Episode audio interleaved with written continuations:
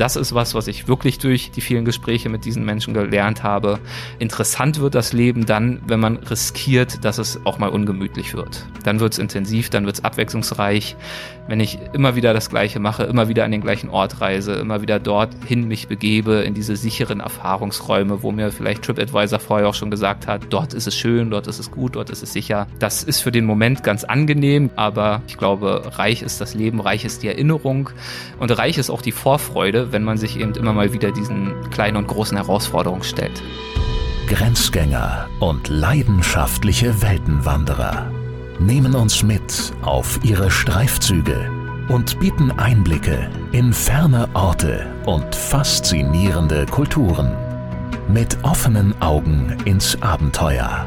Das ist der Weltwach-Podcast mit Erik Lorenz.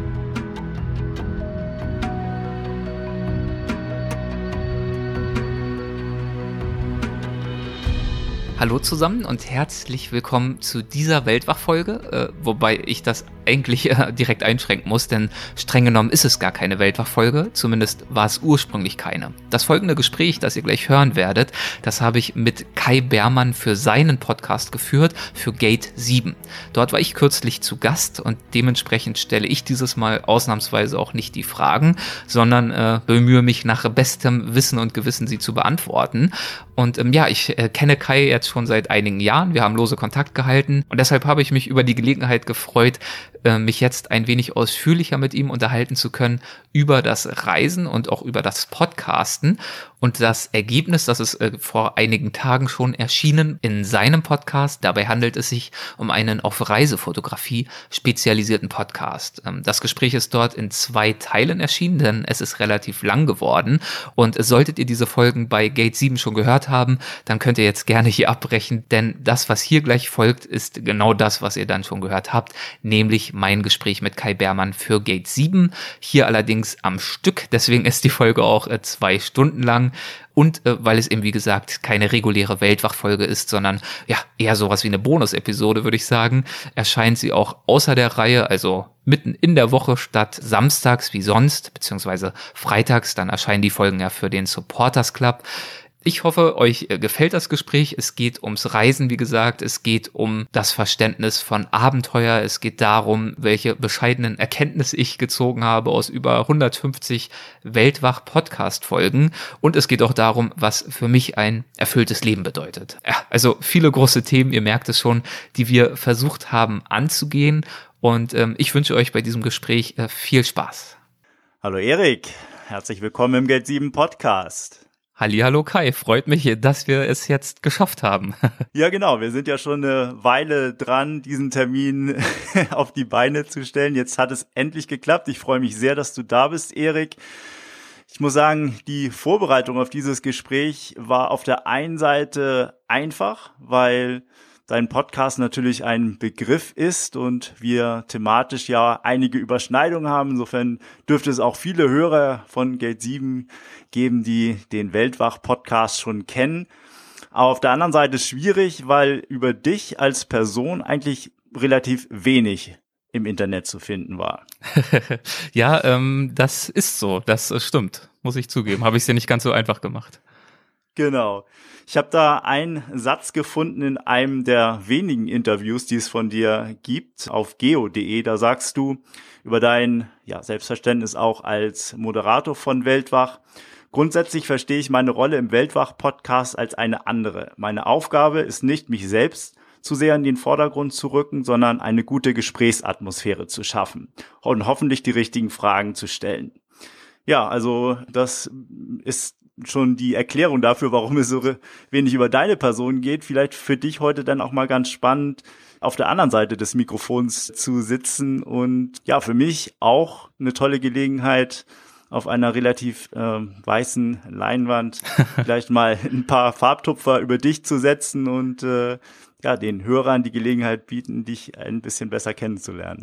Finde ich gut, dass du das alles so ankündigst, als würde jetzt hier das ganz große Mysterium gelüftet werden.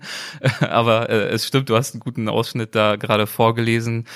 Mir liegt es, glaube ich, einfach grundsätzlich eher oder es liegt eher in meiner Natur. Es macht mir mehr Spaß und Freude, tendenziell ähm, Fragen zu stellen, als Fragen zu beantworten. Ähm, geht dir ja ganz ähnlich, sonst hättest du ja sicherlich auch nicht deinen wunderbaren äh, Podcast gestartet, den ich ja auch äh, schon seit langem sehr gern höre man lernt einfach im Zweifel mehr, wenn man Fragen stellt, als wenn man selbst erzählt. Das, was ich dir jetzt erzähle, weiß ich ja im Zweifel schon, offensichtlich. Und deswegen fühle ich mich tendenziell doch wohler als Fragensteller, aber freue mich jetzt auch auf diese Gelegenheit hier. Hm. Ja, kann ich unterstreichen. Also ich fühle mich eigentlich auch eher wohler in der Rolle des Fragestellers, wie du genau richtig gesagt hast. Äh, seine eigenen Gedanken, die kennt man schon und ist häufig dann ja fruchtbarer, andere Perspektiven kennenzulernen. Ich glaube, das ist für uns beide auch einer der Antriebe oder der Motivation, diesen Podcast zu machen, weil uns das die Gelegenheit gibt, eben mit so viel spannenden Menschen in Kontakt zu kommen wenn man sich da mal die Liste deiner Gäste anschaut, die ist ja sehr prominent besetzt, wen du da schon alles vom Mikrofon hattest. Also die ganzen Größen der deutschen Reiseliteratur, ähm, Andreas Altmann als einer der wiederkehrenden Gäste bei dir, auch Abenteurer wie ja, den leider jüngst verstorbenen Rüdiger Neberg, äh, Reinhold Messner waren alle schon bei dir. Da hast du sehr, sehr viel innerhalb von, ja, jetzt glaube ich, drei Jahren auf die Beine gestellt. Mhm. Ist das richtig? Genau, genau. Seit 2007 äh, gibt's weltweit, ich glaube, so Ostern rum ging's damals los. Mhm. Genau, seit 2000 und äh, Ach, habe ich gerade sieben gesagt? 17, ne? Okay, okay, perfekt. Ich war mir gerade nicht sicher. 2017 ist richtig. ja. ja, von Ende 2017 habe ich mir mal eine Mail hier noch äh, wie auf Wiederaufruf äh, gestellt. da hattest du mir nämlich mal äh, geschrieben. Ähm, in der Betreffzeile hieß es damals kollegialer Podcaster. Gruß. ich erinnere mich. Ich fand das sehr sympathisch damals. Ich war, glaube ich, ein, paar Wochen eher dran mit dem Start des Podcasts als du oder Nee, warte mal, sogar ein Jahr. Ich glaube 2000 Ende 2016 bin mhm. ich gestartet. Jetzt habe ich das auch gar nicht mehr so in der zeitlichen Chronologie. Nee, und ich äh, fand das damals sehr, sehr sympathisch, was du äh, geschrieben hast, wenn ich das mal zitieren darf. Wir sind also gewissermaßen Brüder im Geiste, manchmal vielleicht unbekannterweise Leidensgenossen, mancher würde vielleicht auch sagen Konkurrenten. Ich würde lieber denken, potenzielle Verbündete ja, das fand ich einen sehr, sehr schönen äh, Einstieg, sich unter Podcastern eben auch auszutauschen. Das haben wir dann auch gemacht. Ähm, was du bisher oder seitdem aus Weltwach gemacht hast, ist natürlich äh, ja beeindruckend. Du hast einen der größten deutschsprachigen Reisepodcasts mittlerweile ähm, da innerhalb von drei Jahren auf die Beine gestellt. Als du diese Mail geschrieben hast damals, hattest du in irgendeiner Form schon eine Vorstellung oder eine Vision davon, wo du heute stehen würdest? Ähm, erstmal möchte ich noch äh, ganz kurz auf die Mail eingehen und auf deine Reaktion, die ja zum Glück und erfreulicherweise sehr, sehr nett und offen war. Wir haben uns dann ja auch getroffen und sind seitdem ja in der Tat auch lose in Kontakt und tauschen uns aus, was mich sehr freut.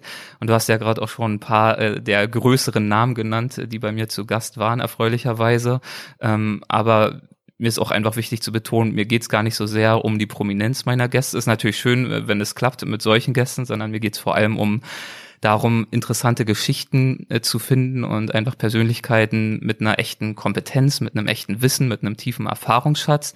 Denn genau wie du es gesagt hast, ähm, die Rolle hier als Fragesteller, wie wir sie nun einnehmen, hat ja wirklich dieses riesige Privileg, einen Vorwand zu haben, sich mit äh, diesen Menschen zu unterhalten über, über Themen, die ich mir in dieser Intensität und Detailliertheit gar nicht selbst drauf schaffen könnte. Und genau das war eine der Hauptmotivationen, auch mit diesem Projekt zu starten. Und damit komme ich jetzt auch endlich auf diese Mail zurück, die ich dir geschrieben habe. Genauso war es einfach auch eine Motivation und ein Bedürfnis, mich mit anderen interessanten Menschen äh, zu vernetzen. Nicht unbedingt nur Menschen, die ich äh, direkt vors Mikro zerren möchte, sondern mich einfach in meinem Leben mit möglichst vielen interessanten Menschen zu umgeben. Und da wir in der Tat ja sowas wie Leidensgenossen und aber auch Verbündete und Verbrüderte im Geiste sind, äh, hat es mich einfach sehr gefreut, äh, dass wir seitdem in Kontakt stehen ist ja mittlerweile nicht nur der Podcast, äh, den du oder der unter der Dachmarke Weltwach, äh, äh, den es da gibt, sondern du hast daran angeschlossen sehr viele weitere Projekte ins Leben gerufen. Also es gibt uns sehr, sehr viele Ansatzpunkte für das Gespräch. Wir können in viele verschiedene Richtungen gehen. Ich bin mal gespannt, wo uns das Ganze hinführt. Das ähm, ja ist wie so eine kleine Reise oder wie eine Reise, ähm, wie wir sie am liebsten auch machen. Du bist ja auch eher der Typ, der nicht zu viel vorplant, sondern sich eher auf das einlässt, was er vorfindet und da dem Abenteuer genug Raum lässt. Ähm, die Leidenschaft für das Reisen, das ist ja, ja, die Voraussetzung, da so ein Projekt zu starten, wie eben jetzt auch Weltwach. Wie hat das bei dir denn angefangen? Ähm, du hast in deiner Vita ja schon einige Stationen im Ausland auch hinter dir. Kannst du dich noch an deine Kindheit erinnern? War das damals schon irgendwo vorgezeichnet, dass du jemand bist, der besonders große Neugier auf das Entdecken von fremden Ländern und, und Menschen hat? Ähm, in Ansätzen würde ich sagen. Also in meiner Kindheit hat sich das eher darauf beschränkt, äh, dass ich diese Abenteuer und diese Neugierde auf, in Anführungszeichen, fremde Kulturen, in Anführungszeichen, exotische Orte und dergleichen mehr in der Literatur gefunden habe. Also Jules Verne und diese ganzen alten Klassiker, aber auch James Fenimore Cooper und was es da so über die nordamerikanische Wildnis gibt, die Frontier, all diese Zeit, aber auch die entsprechenden Filme, also alles von den ganz, ganz üblen Sandalenfilmen aus Italien aus den 50ern und 60ern, aber auch äh, Winnetou und was es alles gab, das habe ich absolut geliebt. Aber auch alles, also auch die großen Entdecker natürlich, also alles, was in diese Richtung geht, fand ich total faszinierend, Kolumbus und, ähm, und so weiter, Humboldt. Ähm, selbst gereist bin ich in meiner Kindheit und Jugend äh, vor allem in Europa. Ähm, da war, glaube ich, prägend die Zeit, die ich mit meinem Vater verbracht habe. Der ist ein absoluter Outdoor-Junkie, der ist Bergsteiger, hat zwei Kajaks. Äh, es geht immer nur in Jugendherbergen und ins äh, Zelt, wenn man dort mit ihm unterwegs ist irgendwo. Wir haben des Öfteren ganze Wochenenden einfach irgendwo im Wald verbracht, im Umland von Berlin und da irgendwas, eine Behausung uns gezimmert und unter freiem Himmel geschlafen. Und das war damals für mich sehr selbstverständlich. Das war einfach so mit ihm und äh, dementsprechend fühle ich mich, ich bin zwar in der Großstadt in Berlin groß geworden, fühle mich aber, wenn ich äh, auf Reisen gehe heute, äh, vor allem zur Natur hingezogen, zu irgendwelchen Nationalparks, zu Wüsten, Dschungeln und Bergen und dergleichen. Mit meinen eigenen Reisen ging es dann eigentlich erst nach dem Abitur los, als ich mich entschlossen habe, und da bin ich ja mitnichten der Einzige, das ist ja jetzt keine total abgefahrene Idee gewesen, ähm, mich für ein Jahr nach Australien zu begeben, klassisch Work and Travel. Für mich war es damals eine sehr abgefahrene Idee, da ich, wie gesagt, jetzt nicht ähm, in einem Umfeld groß geworden bin, wo es üblich war, äh, wahnsinnig viel und weit und lange zu reisen. Und als ich irgendwann auf diese Möglichkeit gestoßen bin, ähm, dass es dieses Konzept gibt, Work and Travel und ein Jahr Australien, dann war das in der Anfangsphase für mich also was, was ganz Abstraktes, was ganz Unerreichbares. Heute fällt es uns, die wir viel reisen, glaube ich, oft äh, schwer, uns noch da rein zu versetzen, dass es für viele Menschen nicht so offensichtlich ist, zu reisen und weit zu reisen und sich das zu trauen, weil man denkt, ja mein Gott, ist doch nichts dabei, es ist alles super easy, Flüge, Flughafen, es ist überall gleich und Zug kann man sich auch irgendwo organisieren, wenn man nicht die Sprache spricht. Aber damals war es eben für mich wirklich ein riesiger Schritt, mich äh, dazu zu überwinden und mir das zuzutrauen und dieses abstrakte Konzept äh, Stück für Stück zu konkretisieren und dann wirklich zu erkennen, ja mein Gott, das, das könnte ich, das könnte ich, also theoretisch könnte ich das wirklich machen. Ja, und dann habe ich es auch getan und ähm, seitdem ist das Reisen ein fester Bestandteil meines Lebens. Mhm. Und hast dann an verschiedenen Stationen in deinem Leben auch die Gelegenheit genutzt, äh, ja, Dinge wie Studium mit Auf- und äh, Auslandsaufenthalten zu verbinden. Da warst du ja auch ja, kreuz und quer in der Welt unterwegs. Magst du da vielleicht auch ein bisschen was von deinen Stationen erzählen? Ich habe in den Niederlanden, in äh, Hongkong und in Großbritannien studiert. Besonders spannend war für mich natürlich die Zeit in Hongkong. Das war ein halbes Jahr immerhin. Und ähm, ich habe einfach immer versucht, diese Aufenthalte vorher und nachher dann nochmal auszudehnen, indem ich die Semesterferien vielleicht etwas großzügiger ausgelegt habe oder meine Kurse vielleicht auch äh, ein bisschen auch danach gewählt habe, wie sie so zeitlich gelegen haben, so dass ich auch immer mehrere Monate noch die Gelegenheit hatte, mich dann dort jeweils umzuschauen. Also im Falle von Hongkong waren wir viel in China auch unterwegs. Ich war davor nochmal einige Monate in Australien, danach einige Monate in Südostasien unterwegs. Ähm, und so hat sich eigentlich äh, jedes Jahr irgendeine Art und Weise eine Möglichkeit gefunden, ein paar Monate wieder ins Ausland zu gehen. Mhm. Für das Reisen kann es ja verschiedene Gründe geben. Abenteuerlust, äh, Neugier auf Menschen, auf fremde Kulturen.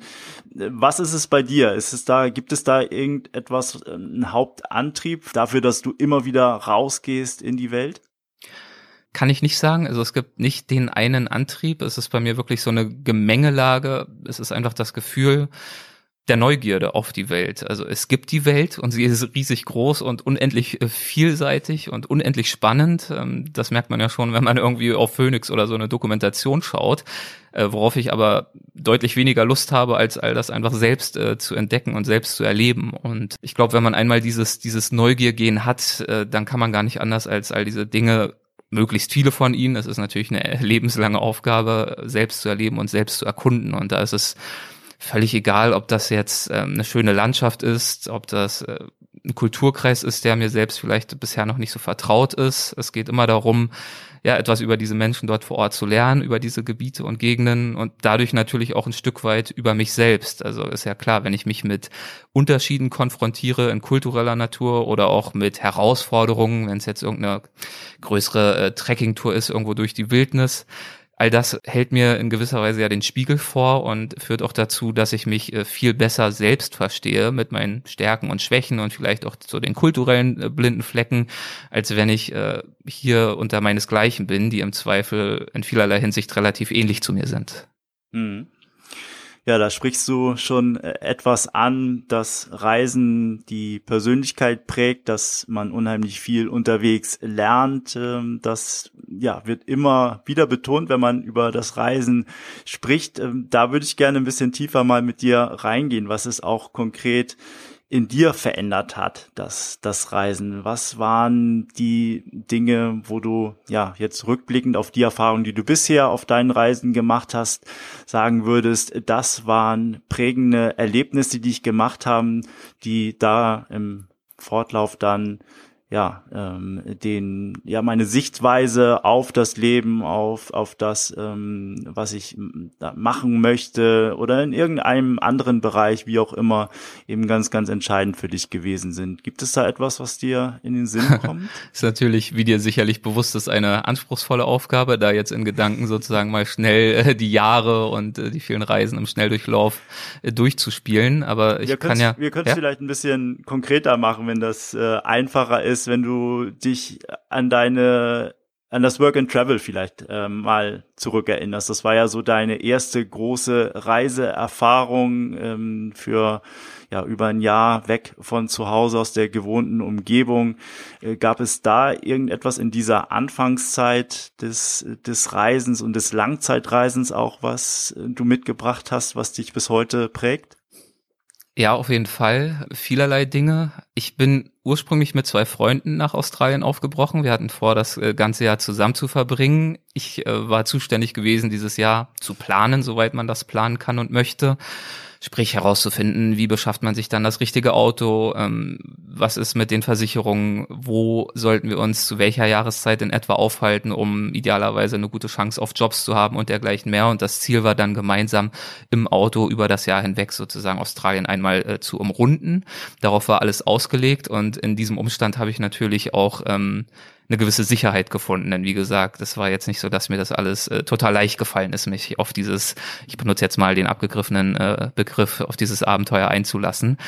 Durch verschiedene Umstände hat es sich dann aber äh, begeben, dass äh, der erste Reisegefährte dann doch schon nach einer Woche ausgestiegen ist. Äh, Stichwort Liebeskummer und äh, Sehnsucht. Äh, ne, fair enough, aber so war es dann eben. Und ähm, der zweite Herr ist dann auch nach, glaube ich, zwei Monaten zurückgekehrt, auch wieder aus persönlichen Gründen absolut legitim, alles gut, hat mich aber natürlich äh, vor die Herausforderung gestellt, ähm, komplett umdenken zu müssen und dann doch plötzlich ganz allein dort zu sein. Und äh, in der Tat habe ich mich auch, ähm, also wir hatten auch zu diesem Zeitpunkt schon gemeinsam wunderbare Erlebnisse gehabt und tolle Freunde gefunden. Man ist ja selten allein, gerade wenn man in dieser Backpacker-Community dann auch ein Stück weit unterwegs ist. Aber ich muss sagen, die Zeit, die für mich äh, am bedeutsamsten war, war, und das ist im Nachhinein ja auch nicht überraschend, war die Zeit, die ich allein in Australien verbracht habe. Ich war mit so einem eigenen äh, Kombi unterwegs, so ein alter Ford Kombi. Ähm, das hat mir die Möglichkeit gegeben, unabhängig zu sein von irgendwelchen Busrouten und Public Transport und auch von Hostels. Das heißt, ich habe vor allem im Auto geschlafen, war sehr, sehr viel in Nationalparks unterwegs, habe dort irgendwo in der Wildnis übernachtet, war wandern und habe dann auf diesen äh, Rest Areas, die dort äh, oftmals wunderschön gelegen sind. Also das muss man übrigens wirklich sagen. In Australien, das war eins der großen Privilegien für mich, dass es in Australien ein hervorragendes Netzwerk aus äh, Rest Areas gibt. Also das ist nicht vergleichbar mit unseren oftmals ollen Rastplätzen irgendwo am Autobahnrand, sondern das sind dort oftmals kostenlose Rastplätze an den schönsten Orten, die man sich vorstellen kann. Mitten im Dschungel, direkt am Strand, irgendwo in der in der Einöde und die werden gepflegt von den jeweiligen Parkrangern. Also da gibt's dann irgendwie eine Biotoilette, manchmal auch einen Wassertank, oftmals ähm, Gas für Barbecue äh, kostenlos, wo man sich dann was brutzeln kann. Und dort sind natürlich äh, ganz fantastische und interessante Menschen unterwegs, mit denen man dann dort abends am Lagerfeuer sitzt, in wunderbarer Umgebung und tolle Gespräche führen kann. Meine bedeutsamste Bekanntschaft, und das ist jetzt auch endlich die eigentliche Antwort auf deine Frage, in Australien war aber eine andere, und zwar mit einem Farmer, äh, auf dessen Farm ich für, ich glaube, insgesamt sechs Monate dann schlussendlich gearbeitet habe. Ich war mehrfach dort in diesem Jahr und auch später jeweils nochmal mehrfach einige Monate, habe mittlerweile auch eine Weltwachfolge mit ihm produziert und Farmer ist für ihn ein großes Wort. Also er hat eine Farm, die ist äh, sechs Quadratkilometer groß. Er war mal Schafs, wie sagt man, Schafsfarmer, Schafhirte. Also er hatte halt eine Schaffarm, Merino Wool, also sehr, sehr feine Wolle, sehr hochwertig. Das ist dann irgendwann alles den Bach runtergegangen, weil die synthetischen äh, Produkte aus China äh, die Oberhand gewonnen haben. Und äh, heute hat er dort ja so ein ganz kleines Tourism-Business am Laufen. Also er lädt äh, Schulklassen, Scoutvereine, Familien ein, auf seiner Farm das äh, Back-to-Basics-Leben kennenzulernen. Also das Leben ohne fließend Wasser, ohne Strom, ganz einfach ähm, im Einklang mit der Natur zurechtzukommen und sich sozusagen darauf zu besinnen, weg vom Fernsehen zu gehen und sich sozusagen mit der eigenen Geschicklichkeit die Werkzeuge zu bauen, die man braucht, um zurechtzukommen, vielleicht auch mal zu jagen, zugegebenermaßen, es wurden nie irgendwelche Tiere gefangen, es ging dann eher so um die Sache an sich, um eben äh, zu schauen, wie setzt man einem Kaninchen nach, wie fische ich vielleicht nach Krabben bei uns im Teich und einfach den Kindern den Zugang zu geben zur Natur und sie da, damit dann auch ähm, ja zu mehr Selbstbewusstsein zu äh, verführen. Und dieser Farmer, der mh, hm, hat mich einfach wahnsinnig beeindruckt. Also ich weiß noch, als ich dort angekommen bin auf dieser Farm das erste Mal und er dann so aus der Tür rauskam, also es sieht alles für meine Verhältnisse oder sah für mein für meine Verhältnisse für, für, das was ich gewohnt bin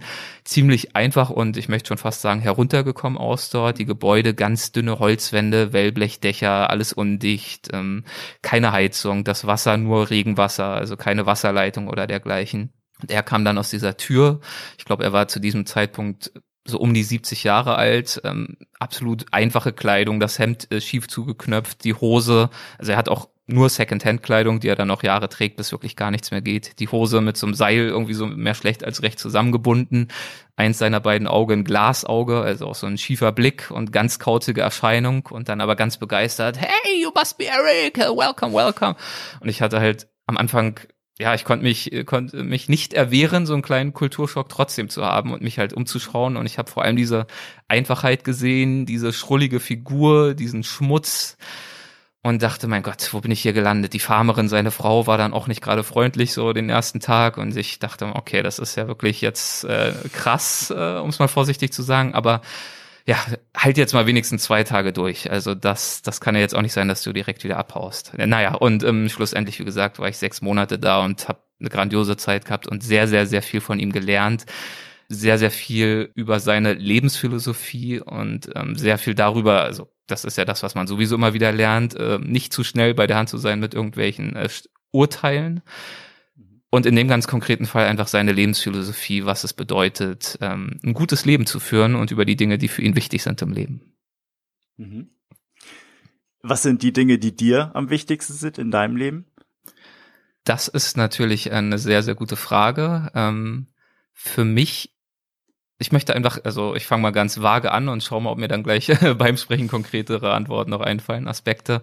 Ich möchte ein spannendes Leben haben. Ich möchte versuchen, das Privileg mir beizubehalten, äh, Dinge zu tun und zu erleben, die mich bereichern und das kann natürlich äh, auf ganz vielfältige Weise geschehen. Beim Reisen geschieht das, können wir sicherlich noch weiter drüber sprechen auf vielfältige Art und Weise, indem ich Menschen kennenlerne, wie diesen Farmer, indem ich ähm, Natur erlebe und Schönheit sehe, aber natürlich auch äh, Armut erlebe und auch auf diese Art und Weise mich herausfordere und ein Stück weit äh, bilde über die Wirklichkeiten, die es so gibt auf der Welt und die verschiedenen ja, Lebenswirklichkeiten aber natürlich auch durch Projekte wie eben den Weltwach Podcast, der mir das große Privileg beschafft, auch hier in meiner Zeit daheim, die ich auch sehr genieße, ebenfalls mit diesen Themen mich zu umgeben und mit diesen Menschen zu tun zu haben.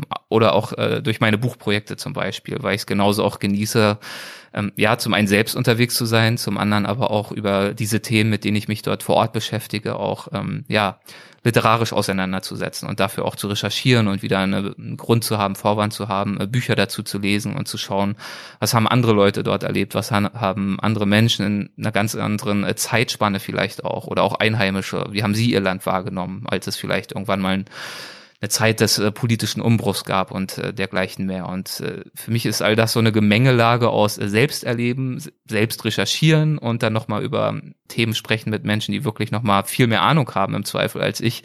Äh, das macht für mich momentan ein reiches Leben aus. Hm. Du hast es angesprochen, die Literatur und das Schreiben, das ist ja etwas, was dich sehr stark begleitet auf deinen Reisen. Bei mir ist es die Kamera, die da ein Werkzeug ist, wie ich die Welt oder die Eindrücke, die ich sammel, festhalte und, und dann nochmal für mich sortiere. Bei dir ist es das Schreiben. Wie ist da die Leidenschaft zu entstanden? War es immer schon so, dass du ein Tagebuch geführt hast und, und dich da mit deinen Gedanken auf die Art und Weise auseinandergesetzt hast? Oder ähm, ja, wie, wie bist du zum Schreiben gekommen? Also Tagebuch habe ich nie geführt, aber ich habe in der Tat schon sehr, sehr früh angefangen zu schreiben. Also schon in der, ich glaube sogar schon in der Grundschule irgendwelche hanebüchenen Abenteuer-Stories, die natürlich aus heutiger Sicht äh, weder literarisch besonders toll waren, noch inhaltlich äh, sehr viel Sinn ergeben haben. Aber es hat mir schon immer Freude bereitet, auf diese Art und Weise meiner Fantasie äh, Ausdruck zu verleihen. Später hat es mir dann aber mehr Freude bereitet, eher nicht so sehr literarisch irgendwelche Romane oder Geschichten mir auszudenken, sondern eher, eher Non-Fiction zu schreiben, also sozusagen durchs Schreiben und durchs Erleben die Wirklichkeit zu erkunden. Und ähm, das ging los mit einem Buch über meine damalige äh, Lieblingsautorin, die mich in meiner in meiner Jugend sehr stark äh, geprägt und äh, beeindruckt hat. Das war so sozusagen ja eine, eine Würdigung ihres Schaffens und der Hintergründe ihrer Bücher und so, ein, so ein ansatzweise eine Biografie. Und dann das erste Reisebuch, das ich gemacht habe. Ähm, das war eine Reiseerzählung über Laos das war so der Anfang, glaube ich, dessen, was ich heute mache. Ähm, die Idee ist schon entstanden in Australien und ähm, dieses Buch über Laos war eigentlich wirklich einfach nur die Idee. Ich würde wirklich gern mal, also ich habe super gern zum Beispiel die Bücher von Bill Bryson damals gelesen. Der hat ja auch ein sehr schönes Buch über Australien äh, geschrieben, das ich in diesem Zusammenhang eben auch entdeckt habe. Und nachdem ich diese Biografie gemacht hatte, hatte ich einfach irgendwann den Gedanken, ich würde super gern einmal ausprobieren, so eine Reiseerzählung zu schreiben. Und zwar, also sicherlich nicht so gut, aber von der Ausrichtung her ähnlich wie der liebe Bill, nämlich ähm, er vermag es ja wirklich wunderbar, eine sehr, sehr ausführliche Recherche.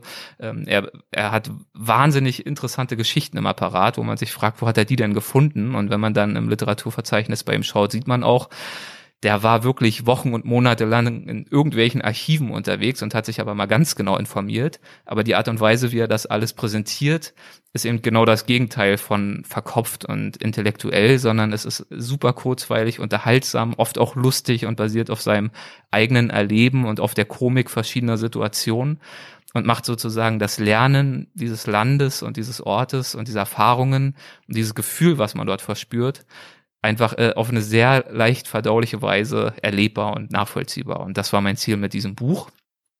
Was nicht mein Ziel war, war, dass das dann sozusagen den Anfang bilden würde, dass ich mich quasi bis heute mit diesem Genre des, der Reiseliteratur und jetzt auch des Reisepodcasts auseinandersetzen würde. Mhm. Was macht denn für dich gute Reiseliteratur aus? Welche Inhalte müssen vorhanden sein? Ähm, Oder Zutaten? Das Also klassische Antwort, das kommt ganz drauf an, äh, denn äh, Reiseliteratur ist ja auch ein großer Begriff. Also es gibt ja verschiedenste äh, Genres von Reiseliteratur. Ne? Also angefangen vom Reiseführer, ähm, habe ich auch ein paar dran mitgewirkt, aber ich gehe jetzt mal davon aus, dass du davon nicht sprichst. Dann gibt's ja die klassische Reiseerzählung, also gewissermaßen den Erlebnisbericht aller Bill Bryson oder eben auch mein erstes Laos-Buch. Dann gibt's die Reisereportage zum Beispiel, ähm, habe ich auch ein paar Bücher gemacht, unter anderem dann auch wieder eins über Laos, wo es eher weniger so sehr stark um das eigene Erleben geht, sondern tendenziell ein bisschen eher darum, sozusagen auf eine verdichtete Art und Weise ein Land oder ein Ort oder vielleicht auch eine Kultur oder was es auch sein mag zu porträtieren. Ja, und dann gibt es natürlich noch ganz viele Unterrubriken, also auch ein Roman, der einen starken Reiseanteil hat und auf eigenem Erleben vielleicht basiert, kann ja eine Form von Reiseliteratur sein. Ein Expeditionsbericht äh, kann eine Reiseliteratur sein und deswegen ist es einfach ähm, sehr, sehr vielfältig und deswegen würde ich mir gar nicht anmaßen zu sagen, was grundsätzlich gut oder was grundsätzlich schlecht ist. Ähm, ich kann sagen, was mein Ziel ist äh, bei meinen Büchern und wonach ich im Zweifel auch schaue, wenn ich selber ähm, mir sozusagen meine Literaturliste zusammenstelle, was ich so lese oder wen ich auch zum Podcast einlade.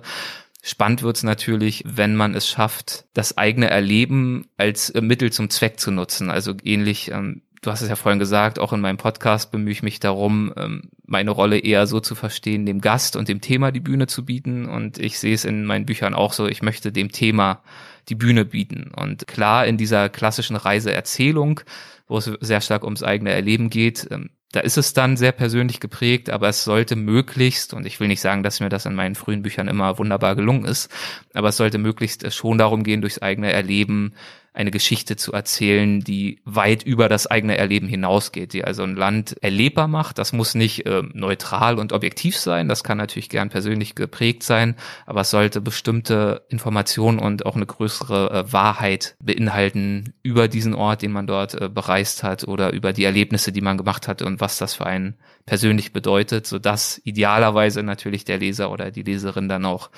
derlei für sich ziehen kann und vergleichen kann. Wie hätte ich in der Situation reagiert, wenn es vielleicht um eine anspruchsvolle Situation geht oder ähm, genau, ich glaube, das ist der Punkt. Und bei einer Reisereportage, da geht es dann für mich vor allem darum, dass es gut geschrieben ist, dass es spannende Themen sind. Ähm, in meinen äh, Büchern, also zum Beispiel die, die Reisereportage äh, Lesereise Laos oder auch Lesereise äh, Kambodscha, das sind so zwei Bände für, für einen österreichischen Verlag gewesen. Die haben da so eine Reihe Lesereise. Da war die Herausforderung, das sind relativ äh, dünne Büchlein, das sind so 130 Seiten jeweils. Da kann man jetzt auch nicht so ein ganzes Landesporträt schreiben, sondern da muss man einfach es schaffen, in recht prägnanten Kapiteln ähm, eine schöne Zusammenstellung aus Aspekten zu finden aus Persönlichkeiten, aus Regionen, die man vielleicht vorstellen möchte, aus Episoden der eigenen Reise, die sozusagen stellvertretend für das Land äh, stehen können, ohne aber jetzt den Anspruch zu haben, dem Land allumfänglich gerecht zu werden. Mhm. Über Laos hast du drei Bücher geschrieben. Das ist ein Land, mit dem du dich sehr intensiv auseinandergesetzt hast. Und ähm, ja, du bist äh, schon weit rumgekommen, aber das scheint schon ein Land zu sein, was eine besondere Stellung und Bedeutung für dich hat. Was war der Grund damals für dich, das erste Mal nach Laos zu fahren? So, Laos hat mich äh, tatsächlich aufgrund der Klischees gereizt, mit denen Laos so behaftet ist, muss ich ganz ehrlich äh, zugeben. Also ja, diese, diese Vorstellung vom ursprünglichen und unberührten und urtümlichen, also diese ganzen Bilder Wasserbüffel, der Mekong, die Pagoden, die Mönche, die durch irgendwelche äh, Bambushüttensiedlungen äh, streifen. Ähm, wenn man über Laos irgend so einen halbgaren äh, Lonely Planet äh, Text liest, dann geht's dann immer um diesen äh, entschleunigten Lebensrhythmus, wo noch das alte Asien zu spüren ist, was vielleicht in Thailand und Vietnam, wo die Entwicklung ja deutlich schneller stattgefunden hat, äh, schon ein Stück weit verloren gegangen ist. Und ähm, das in Kombination mit dieser ähm, tollen Natur, mit diesen tiefen Bergregenwäldern im Norden, dann aber auch den weiten Ebenen im Süden, das hat mich sozusagen erstmalig auf Laos aufmerksam werden lassen und dann aber in Verbund mit der Tatsache, dass ich tatsächlich nach einem Reiseziel gesucht habe für eine etwas längere Reise, drei Monate, drei Monate hatte ich glaube ich damals zur Verfügung, wo ich dann auch ein Buch drüber machen könnte. Und das heißt, ähm, ich habe nach einem Ziel gesucht, das vielleicht ja so eine kleine Nische ist, wo sich jetzt auch nicht unendlich viele Leute für interessieren, aber wo ich auch dann äh, den Vorteil habe, dass es vielleicht so eine Art von Buch, wie ich es schreiben wollte, auch noch nicht unbedingt äh, 20 Mal gibt und äh, gibt. Und das war beides bei Laos der Fall. Hm. Hast, war das jetzt oder sind diese drei Bücher, die du geschrieben hast, aus dieser einen Reise entstanden oder warst du dann mehrfach auch in Laos? Ähm, letzteres, ich war bisher dreimal in Laos. Also die erste Reise hat äh, zu besagter Reiseerzählung geführt. Und ja, schon auf dieser ersten Reise habe ich natürlich äh, festgestellt, ist ja auch völlig klar, dass das Klischee ähm, ja einen Teil der Wirklichkeit abbildet, aber die Wirklichkeit natürlich viel, viel facettenreicher und auch viel, viel spannender ist. Und äh, das Land hat mich einfach ja fasziniert und beeindruckt in vielerlei Hinsicht. Da könnte man jetzt eine eigene Folge drüber machen. Und ähm, dann gab es tatsächlich die Anfrage von diesem besagten äh, Verlag in Österreich, der aber auch, also die Bücher sind auch ganz normal im, im restlichen deutschsprachigen Raum äh, verfügbar, äh, ob ich nicht äh, für diese Reihe ein Buch über Laos machen könnte und äh, dafür nach Laos zurückkehren könnte auf Grund meines ersten Buches. Und das war natürlich ähm, eine tolle Erfahrung. Also nachdem ich das Land äh, so intensiv bereist hatte und mich auch in Literatur und so weiter und so fort relativ ausführlich damit auseinandergesetzt äh, hatte, dann zurückzukehren nach zwei oder drei Jahren und das Land nochmal ganz neu zu entdecken, auch auf eine andere Art und Weise, wie schon skizziert. Ich musste ganz andere Themen bearbeiten. Es ging gar nicht so sehr um eine durchgehende Reise, sondern ich habe versucht, spannende Leute zu treffen. Ich habe den deutschen Botschafter in Laos interviewt. Ich habe versucht, ähm, Aktivisten Journalisten äh, zu treffen, aber auch natürlich Entwicklungen äh, zu beschreiben. Und gerade in einem Land wie Laos, was sich ja wirklich rasant entwickelt, also da können wir vielleicht auch noch äh, gleich drauf eingehen, war es einfach für mich sehr, sehr faszinierend zu sehen, wie viel sich in ein bis zwei Jahren ändert und quasi nicht nur diese Momentaufnahme zu haben, also so ein Moment in Time, der dann irgendwie so in Erinnerung gespeichert und eingefroren wird, wo man dann vielleicht denkt, ah ja, so ist Laos, sondern eben diese Entwicklung, die Veränderung äh, zu beobachten und ein viel besseres Verständnis dadurch noch zu bekommen, wo dieses Land eigentlich momentan steht, wo es hinstrebt, was das für Chancen für die Menschen dort äh, bietet, aber natürlich auch vor welchen gewaltigen Herausforderungen das Land dadurch steht. Mhm.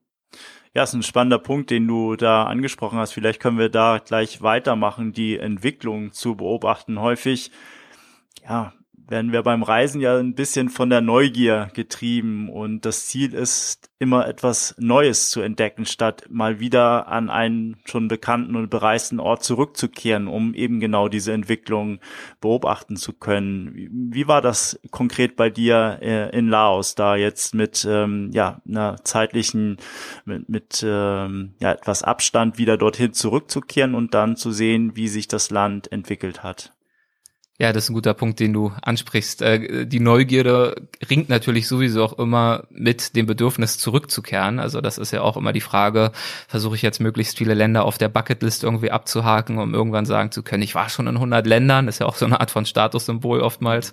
Ähm, ein fragwürdiges natürlich oder kehre ich zurück und ähm, ich äh, erlege zugegebenermaßen oft auch der Versuchung zurückzukehren. Also war diverse Male in Australien, Laos, Kambodscha und so weiter und so fort, auch an anderen Orten.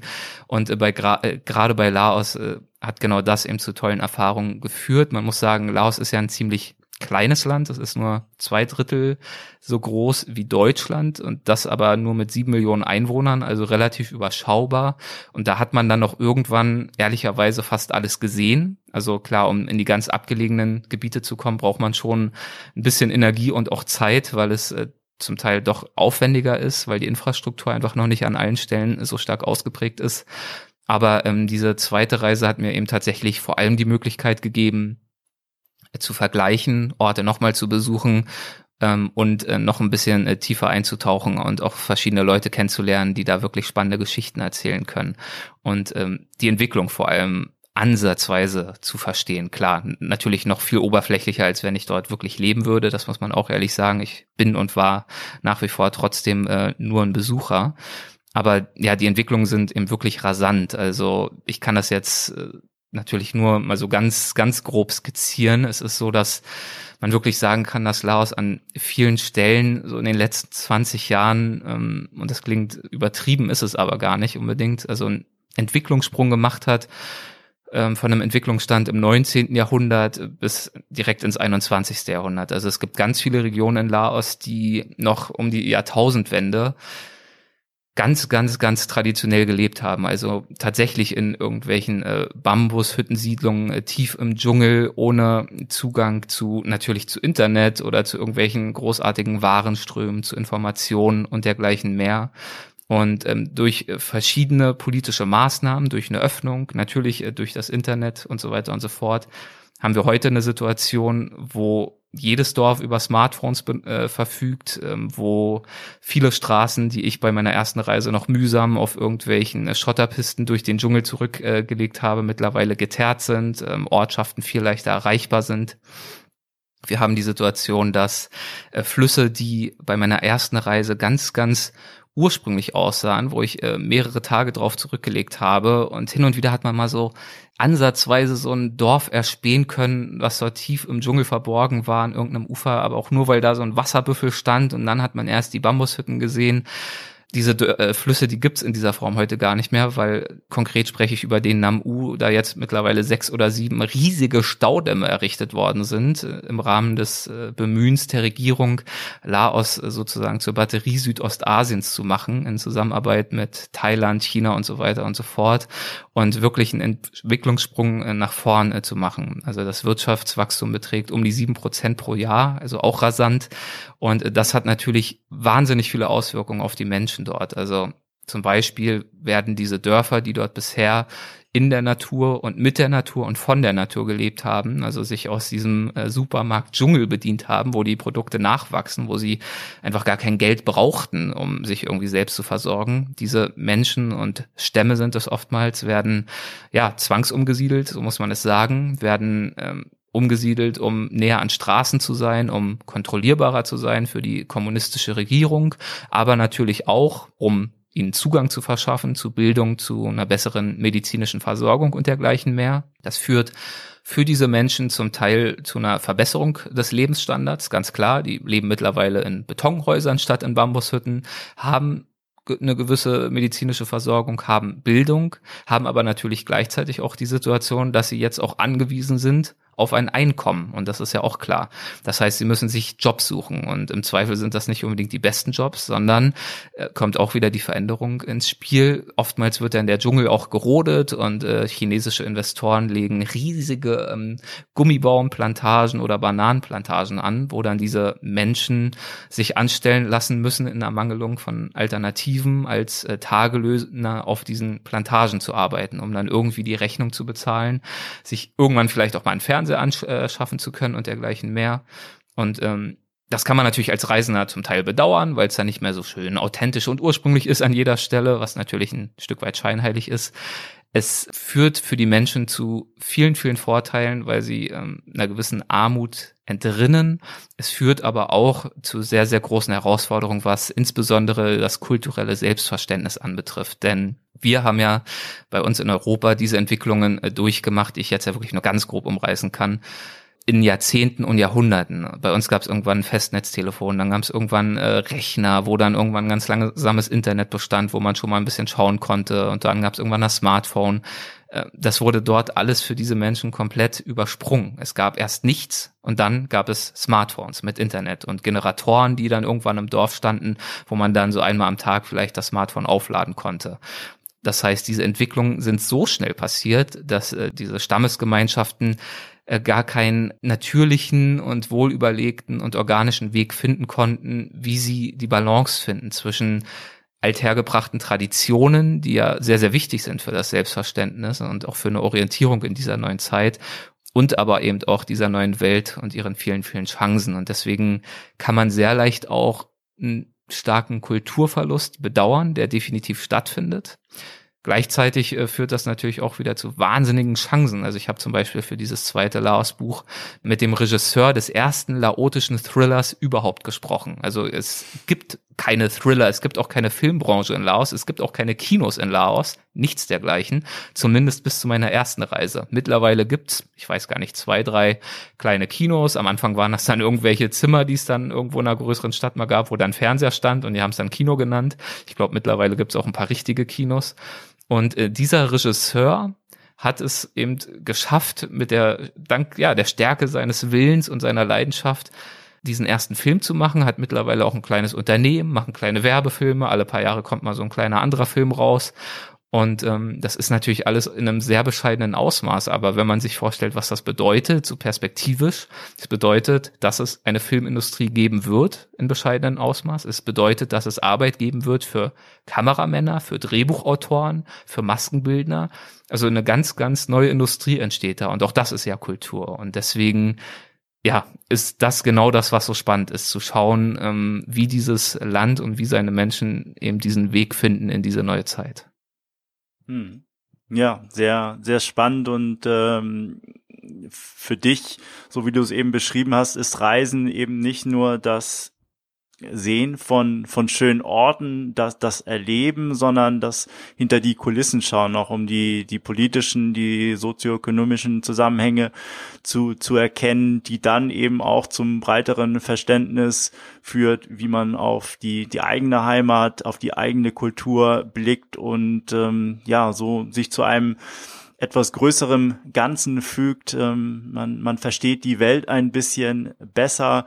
Das glaube ich, auch so ein Ziel, was du bei Weltwach äh, verfolgst. Das ist ja auch, wenn man sich die Themen mal anschaut, es geht ja zum einen darum, dass du Gäste bei dir hast, die von aufregenden Abenteuern, von Reisen erzählen. Dann gibt es aber auch Folgen, die sich mit politischen Themen beschäftigen. Du hast mit einem äh, syrischen Flüchtling äh, in einer deiner jüngsten Folgen gesprochen. Also dieser dieser Themenmix ist es das auch was was dir was dir wichtig ist, was du bewusst ähm, so ja verbinden möchtest, die die vielleicht Dinge, die auf den ersten Blick nichts miteinander zu tun haben, aber sich dann in ihrer Gesamtheit dann doch zu diesen großen Ganzen fügen und zu mehr Verständnis führen?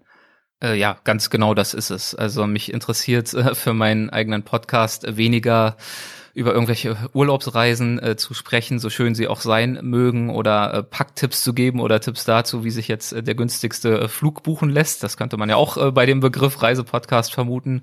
Ähm, das lässt sich ja alles äh, relativ leicht auch selbst herausfinden auf andere Art und Weise, sondern was ich wirklich spannend finde und was ich versuche auch ja mit Weltwach zu bieten, ist eben genau das, was du beschrieben hast. Also mit echten Experten zu sprechen, die äh, bestimmte Themen oder Orte sehr, sehr intensiv erlebt oder äh, bereist haben. Und äh, das kann ganz unterschiedlicher Natur sein. Das können Abenteurer sein, genau wie du es gesagt hast, wie Rüdiger Neberg oder Reinhold Messner, die wirklich an der Grenze des menschlich Machbaren waren und Extreme erlebt haben, auf den höchsten Bergen waren, in den tiefsten Dschungeln waren, mit Leben und Tod gerungen haben, auf Expeditionen waren, immer wieder. Ähm, auch da, auch in diesen Gesprächen kann man natürlich wahnsinnig viel lernen über das Menschsein und über das, was äh, solche Menschen antreibt. Und abgesehen davon ist es zugegebenermaßen auch einfach oftmals wahnsinnig spannend und richtig unterhaltsam.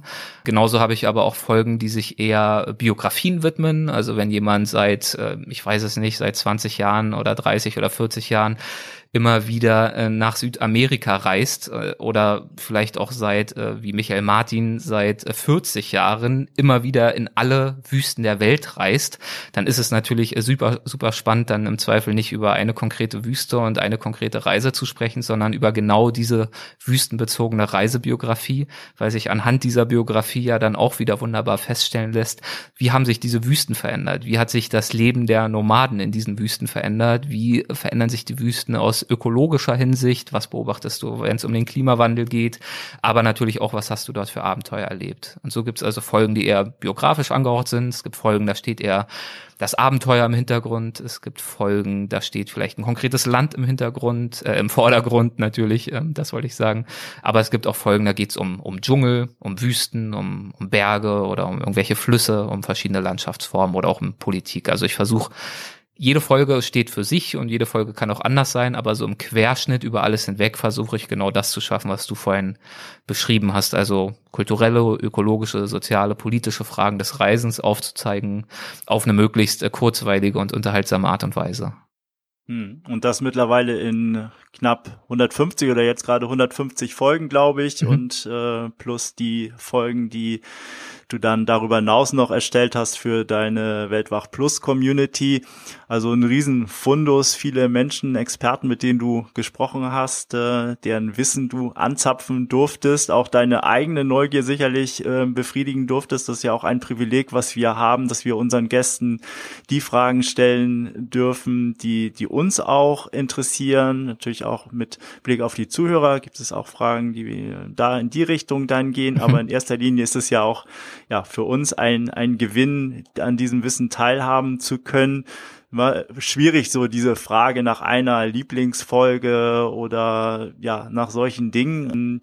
Deswegen vielleicht eher in die Richtung gefragt. Aus all den Gesprächen, die du führen durftest, gibt es dort Sätze, Gedanken, die noch, ja, Tage, Wochen, Monate oder bis jetzt nachschwingen bei dir? Ich nehme mir mal die Freiheit, äh, die Frage so ein bisschen frei zu beantworten, ähm, denn ähm, ich fange mal an, du, hast das sehr nett formuliert, dass du mich nicht in die Situation bringst, jetzt meine Lieblingsfolge zu benennen und damit alle anderen Gäste zu beleidigen. Aber ich tue es trotzdem, denn ich schäme mich nicht dafür. Meine Lieblingsfolge ist ganz klar und da wird auch jeder Verständnis für haben, die Folge mit Rüdiger Neberg. Ähm, das ist eine relativ frühe Folge, Folge 19. Die ist mit Abstand die längste Folge, zweieinhalb Stunden geht sie. Ist keine Minute zu lang, wie ich finde. Und diese Folge hat mich einfach wahnsinnig, beziehungsweise das Gespräch und sein Lebenswerk, das hat mich einfach wahnsinnig beeindruckt, ganz, ganz tief. Ähm, also das ist der Wahnsinn, was er für ein begnadeter Geschichtenerzähler war. Ähm, da, das ist äh, schillernder und farbenfroher als jeder Karl-May-Roman. Ähm, wir haben über eine Stunde über seine größten Abenteuer gesprochen. Er ist dreimal allein über den Atlantik, einmal auf einem Bambusfloß. Er hat über Jahre hinweg immer wieder Zeit verbracht äh, bei den Yanomami-Indigenen in äh, Brasilien im Dschungel, hat sich für sie eingesetzt und hat diese, ich will jetzt gar nicht so sehr auf die Abenteuer eingehen, vor allem wichtig ist ja bei ihm, er hat diese Abenteuer immer mit Sinn verknüpft. Er hat immer versucht, etwas für die Menschen zu tun in diesen Ländern, die er bereist hat und äh, die letzten 20 Jahre seines Lebens, und darüber haben wir auch intensiv gesprochen, hat er sich mit seinem Verein Target e.V. gegen die äh, weibliche Genitalverstümmelung eingesetzt, äh, vor allem in islamisch geprägten Ländern, hat dafür auch für sein ganzes Engagement zwei Bundesverdienstkreuze erhalten, hoch äh, dekoriert und angesehen. Und so ein Herzensmensch, jemand hat mal geschrieben, er sei ein Herz auf zwei Beinen. Und ich finde, das merkt man einfach in dieser Folge und deswegen ähm, nicht nur, weil er jetzt leider verstorben ist, auch schon davor äh, bedeutet mir diese Folge äh, sehr, sehr viel. Und ich kann auch schon mal verraten, was mich sehr freut, ähm, dass ich mich demnächst auch äh, zusammensetzen werde mit seiner Frau Annette, die diesen Verein zusammen mit ihm gegründet hat und äh, gemeinsam mit ihr für Weltwach auf sein Leben zurückblicken werde und auch in die Zukunft schauen werde, wie es jetzt mit seinem Vermächtnis, mit Target, mit dem Verein weitergehen wird. Aber trotzdem versuche ich deine Frage noch weiter zu beantworten zum Thema Sätze, die hängen geblieben sind und was vielleicht auch überraschend war. Also überraschend äh, finde ich zum Beispiel äh, zum Teil einfach, in welche Richtung die Gespräche gehen. Ich hatte natürlich ganz oft Gespräche, auf die ich mich gründlich vorbereitet habe, die auf eine ganz, ganz andere Bahn dann geraten sind, ähm, was ich immer wunderbar finde. Ich weiß, mit äh, Hartmut Fiebig habe ich mich mal unterhalten, der hat äh, komplett Afrika durchradelt vor vielen Jahren. Ich wollte da detailliert seine Reiseerfahrung besprechen ich glaube, das habe ich fünf Minuten lang geschafft und dann sind wir in so eine wunderbare äh, philosophische Diskussion abgedriftet über den Sinn und Zweck äh, des Reisens. Äh, das kann er alles viel, viel besser ausformulieren als ich, äh, muss ich ehrlich sagen. Deswegen war die Folge wunderbar und wir haben dann einfach irgendwann noch mal eine zweite gemacht. Und das hat sehr viel Spaß gemacht. Überraschungen gibt es auch immer wieder, wenn ich mich mal traue, Gäste einzuladen, wo ich einfach Bock drauf habe, wo ich aber vorher ein bisschen skeptisch bin, auf wie viel Wohlwollen das bei meinen Hörerinnen und Hörern treffen wird. Da vielleicht drei Beispiele ganz kurz. Ähm, Ralf Möller war zu Gast, ähm, der Bodybuilder, ähm, Kumpel von Arnold Schwarzenegger und Schauspieler, hat zum Beispiel bei Gladiator mal eine Nebenrolle gehabt. Da würde vielleicht jetzt ehrlicherweise nicht jeder sagen, dass er sehr viel zu sagen hat über Amerika, über die Politik, über seine Erfahrung dort. Hatte aber, es war eine sehr sympathische, sehr schöne Folge, die sehr gut angekommen ist. Ähm, ich habe mal einen Heavy Metal Sänger zu Gast gehabt, den äh, Leadsänger von Manowar, eine amerikanische Heavy Metal Band. Mit dem habe ich übers Jagen gesprochen, ähm, wenn man bedenkt, dass wenige meiner Hörer und Hörerinnen wahrscheinlich Heavy Metal hören und die meisten eher Tierfreunde sind und dem Jagen skeptisch gegenüberstehen dürften, ist das auf den ersten Blick auch gewagt. Auch diese Folge hat mir zum einen sehr viel Spaß gemacht, zum anderen sehr viel Wohlwollen äh, erhalten, was mich sehr gefreut hat. Ähm, eine andere Folge mit einer sehr guten Freundin von mir, die ist äh, die weltweit führende äh, Ameisenbärenforscherin und sie ist Tropenökologin. Und wir haben uns eine Stunde lang über Ameisenbären unterhalten.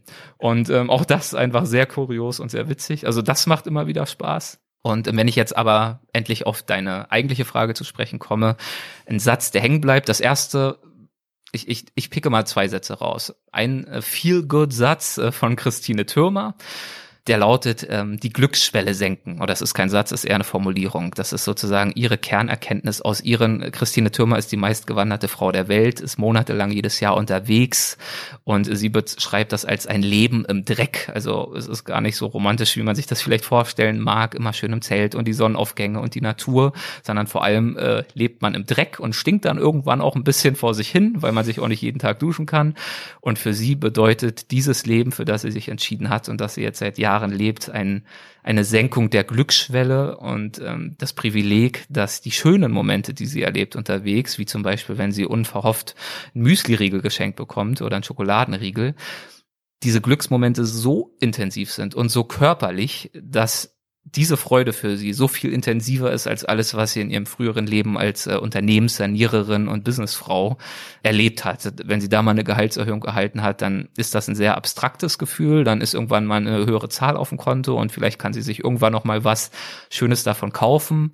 Das ist natürlich auch ein Glückshormon, was dann so ausgestoßen wird, wenn man hört, ja, du kriegst jetzt mehr Geld, wunderbar, aber kein Vergleich zu dem, was sie erlebt, wenn sie halt in so einen äh, Schokoriegel beißt oder wenn sie nach Tagen des Regens und des Durchnässtseins auf so eine Biotoilette irgendwo stößt mitten im Wald und merkt, ich kann mich jetzt unter ein Dach legen, um zu übernachten. Ich kann meine Sachen trocknen, ich kann in diesem Klo schlafen. Wie geil ist das denn?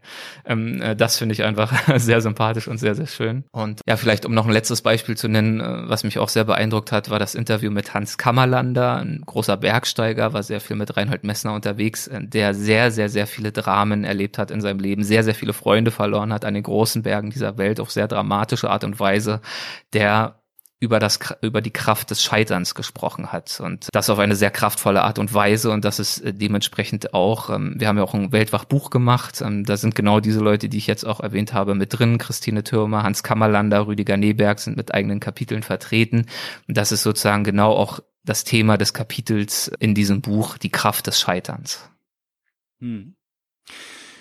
Du hast ähm, Christine Türmer und ihr Prinzip der Glücksschwelle oder äh, gesprochen, diese Glücksschwelle bewusst niedrig zu halten.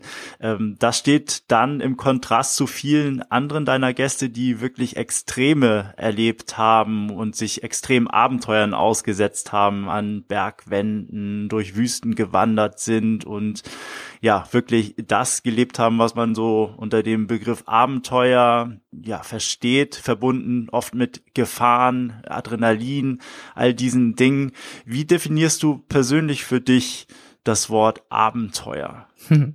Das ist eine gute Frage. Die Frage habe ich auch schon diversen meiner Gäste gestellt. Ähm, das ist ja nun mal ein äh, Buzzword, was schon noch immer diesen Hauch hat von, von Exotik und von ins Neue aufbrechen, ins Unbekannte, was aber natürlich auch äh, ein Stück weit einfach komplett abgegriffen ist, weil heute gefühlt ja alles ein Abenteuer ist. Also angefangen vom Abenteuerspielplatz über die Abenteuer, die man sich bei Jochen Schweizer buchen kann, der auch schon bei mir zu Gast war, den ich auch äh, ganz direkt gefragt habe, was denn für ihn wirklich ein Abenteuer bedeutet.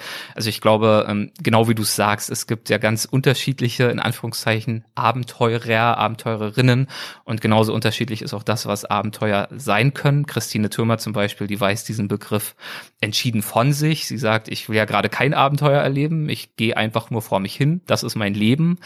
Und trotzdem, du hast gerade gesagt, das sind so Gegensätze, diese, was sie sagt äh, zu Reinhold Messner zum Beispiel. Und ich glaube, ja, es ist sehr gegensätzlich und auf die andere Art und Weise auch wieder nicht, weil in, aus unserer Sicht ist, glaube ich, beides extrem. Also die Wanderung, die sie unternimmt, ich glaube, sie hat mittlerweile 50.000 Kilometer knapp zu Fuß zurückgelegt in aller Welt ist für mich absolut extrem und in diesem Sinne durchaus, also wenn ich das jetzt tun würde, wäre es für mich das ultimative Abenteuer. Für sie ist es das nicht, weil sie das einfach tagtäglich tut und sich dabei jetzt auch nicht komplett überfordert. Reinhold Messner, das ist natürlich ähm, der Urgroßvater des Abenteuers sozusagen. Der hat dann auch eine ganz rigorose Definition des Abenteuers. Da braucht man Gefahr, da braucht man Exposition. Also da, der hat dann so, so eine richtige Klassifizierung. Ich glaube, die Wahrheit liegt am Ende da, dass, dass man das Abenteuer für sich selbst definieren muss. Und heutzutage geht es da weniger darum, irgendeinen Rekord aufzustellen und jetzt nochmal den höchsten Berg rückwärts gehend oder mit Schwimmflossen als erster Mensch der Welt zu besteigen. Also diese weißen Flecken auf der Landkarte, die sind einfach rar geworden und ähm, das muss auch alles gar nicht sein. Also ich verstehe das Abenteuer einfach als, als, als Überschrift, als Platzhalter dafür, für die Zielsetzung, mit einer gewissen Offenheit durchs Leben zu gehen. Ich, jetzt kommt ein weiteres Buzzword, ähm, gelegentlich die Komfortzone zu verlassen und den Weg des geringsten Widerstandes und sich hier und da einfach mal herauszufordern. Und das kann auf eine körperliche Art und Weise sein, indem ich eben irgendeine kleine Expedition oder eine, eine eine dreiwöchige Trekkingtour durch die Wildnis unternehme und mich wirklich einfach körperlich ans Limit bringe. Das kann sein, indem ich mich in einen Kulturkreis begebe, der mir selbst fremd ist, mit dem ich vielleicht auch ein bisschen hadere, weil ich das zum Anfang nicht so ganz nachvollziehen kann, warum die Leute so ticken und vielleicht auch es mir schwerfällt, mir nicht äh, ein Urteil zu bilden oder auch zu, sogar zu verurteilen es kann ganz viel sein und es kann genauso gut aber auch sein, wenn ich mich dadurch inspirieren lasse, auch äh, zu Hause eben nicht jeden Tag genau das Gleiche zu machen. Also ich habe mit Christo Förster über den äh, Begriff und das Konzept des Mikroabenteuers äh, gesprochen. Was kann ich denn hier machen, wenn ich nicht ähm, jetzt ein ganzes Jahr auf meine drei Wochen Urlaub äh, warten möchte und dann die große exotische Reise nach Patagonien oder sonst wohin unternehme, sondern auch hier daheim das Abenteuer zum Teil meines Lebens machen möchte. Warum nicht einfach mal eine Nacht in der Hängematte im Wald verbringen? Warum nicht einfach mal im Mondschein irgendwo barfuß äh, übers Feld wandern oder sonst was machen? Einfach was, was ein bisschen anders ist. Oder auch. Hast du ja neulich gemacht. Genau, habe ich neulich gemacht, extra auch, ähm, weil er es mir gesagt hat und ich es ihm versprochen habe, ganz genau ja, also deswegen, es kann ganz unterschiedlich sein. Genauso kann es auch ein Abenteuer sein, irgendwann einfach mal den Job zu kündigen, auch wenn er eigentlich immer noch ganz cool ist und alles ganz easy ist, einfach nur um dieser Versuchung zu widerstehen, auf eine Bahn zu geraten, wo es zu komfortabel, zu gemütlich, zu einfach wird, weil ich glaube, das ist was, was ich wirklich durch die vielen Gespräche mit diesen Menschen gelernt habe. Äh, interessant wird das Leben dann, wenn man riskiert, dass es auch mal ungemütlich wird. Dann wird es intensiv, dann wird es abwechslungsreich. Wenn ich immer wieder das Gleiche mache, immer wieder an den gleichen Ort reise, immer wieder dorthin mich begebe, in diese sicheren Erfahrungsräume, wo mir vielleicht TripAdvisor vorher auch schon gesagt hat, dort ist es schön, dort ist es gut, dort ist es sicher oder morgen im Büro, da weiß ich, da schreibe ich wieder dieselben drei E-Mails an dieselben drei Kunden. Das ist für den Moment ganz angenehm, aber nach 20 Jahren blickt man da, glaube ich, nicht unbedingt auf ein Leben zurück, äh, was sehr, sehr viel Erinnerungspotenzial bietet und sehr viel Zufriedenheit bietet, sondern ich glaube, reich ist das Leben, reich ist die Erinnerung und reich ist auch die Vorfreude, wenn man sich eben immer mal wieder diesen kleinen und großen Herausforderungen stellt. Mhm. Ja, ist eine schöne Definition. Also nicht, dass es per se immer des größten Adrenalinstoßes äh, bedarf, damit es ein Abenteuer ist. Ich glaube gerade, wie du es gesagt hast, das Verlassen der Komfortzone, wenn man zu lange sich darin aufgehalten hat, die Dinge zu normal geworden sind, dann spürt man irgendwann das Leben nicht mehr so intensiv. Es ist alles zur Gewohnheit geworden und dann, um daraus auszubrechen, kann man natürlich Bungee-Jumping machen oder im Fallschirm aus dem, aus dem Flugzeug springen, aber auch schon andere Abweichungen von diesem normalen Weg können eben den gleichen Effekt dann haben, dass man sich plötzlich auf eine andere Art und Weise erfährt, indem man, wie du es auch gesagt hast, eben zum Beispiel ein kleines Mikroabenteuer macht und mal eine Nacht draußen unterm Sternenhimmel äh, im, im, in der Hängematte äh, im Sommer verbringt oder oder was auch immer. Ich glaube einfach diese diese Abwechslung oder sich da mal wieder Situationen auszusetzen, die man äh, normalerweise nicht gewohnt ist. Erik, nochmal zurück zu deiner Autorentätigkeit, äh, auch als äh, Buchschreiber. Du hast ja, bist ja jemand, der sehr in sehr vielen Genres, unterschiedlichen Genres zu Hause ist. Du hast äh, von deinen Reisereportagen erzählt. Du hast auch Bücher geschrieben, die eher Reiseberichte sind mit Länderinfos. Du hast aber auch Biografien geschrieben. Du hast über Fontane, du hast über Literatur geschrieben. Also sehr, sehr viel ähm, unterschiedliche Dinge. Ist das bewusst? Ähm, sind das Dinge, die für dich miteinander ja in einem Zusammenhang stehen oder sind es unterschiedliche Dinge, wo du immer hin und her springst, weil es ja dein dein Interessen äh, entspricht und und du an jedem Ding für sich Freude hast? Ja, auf jeden Fall letzteres. Also ich habe jetzt kein, äh, keine zehn Jahres Strategie, wie ich mich sozusagen als Buchautor mit meinem Portfolio aufstellen möchte. Äh, das gibt es nicht.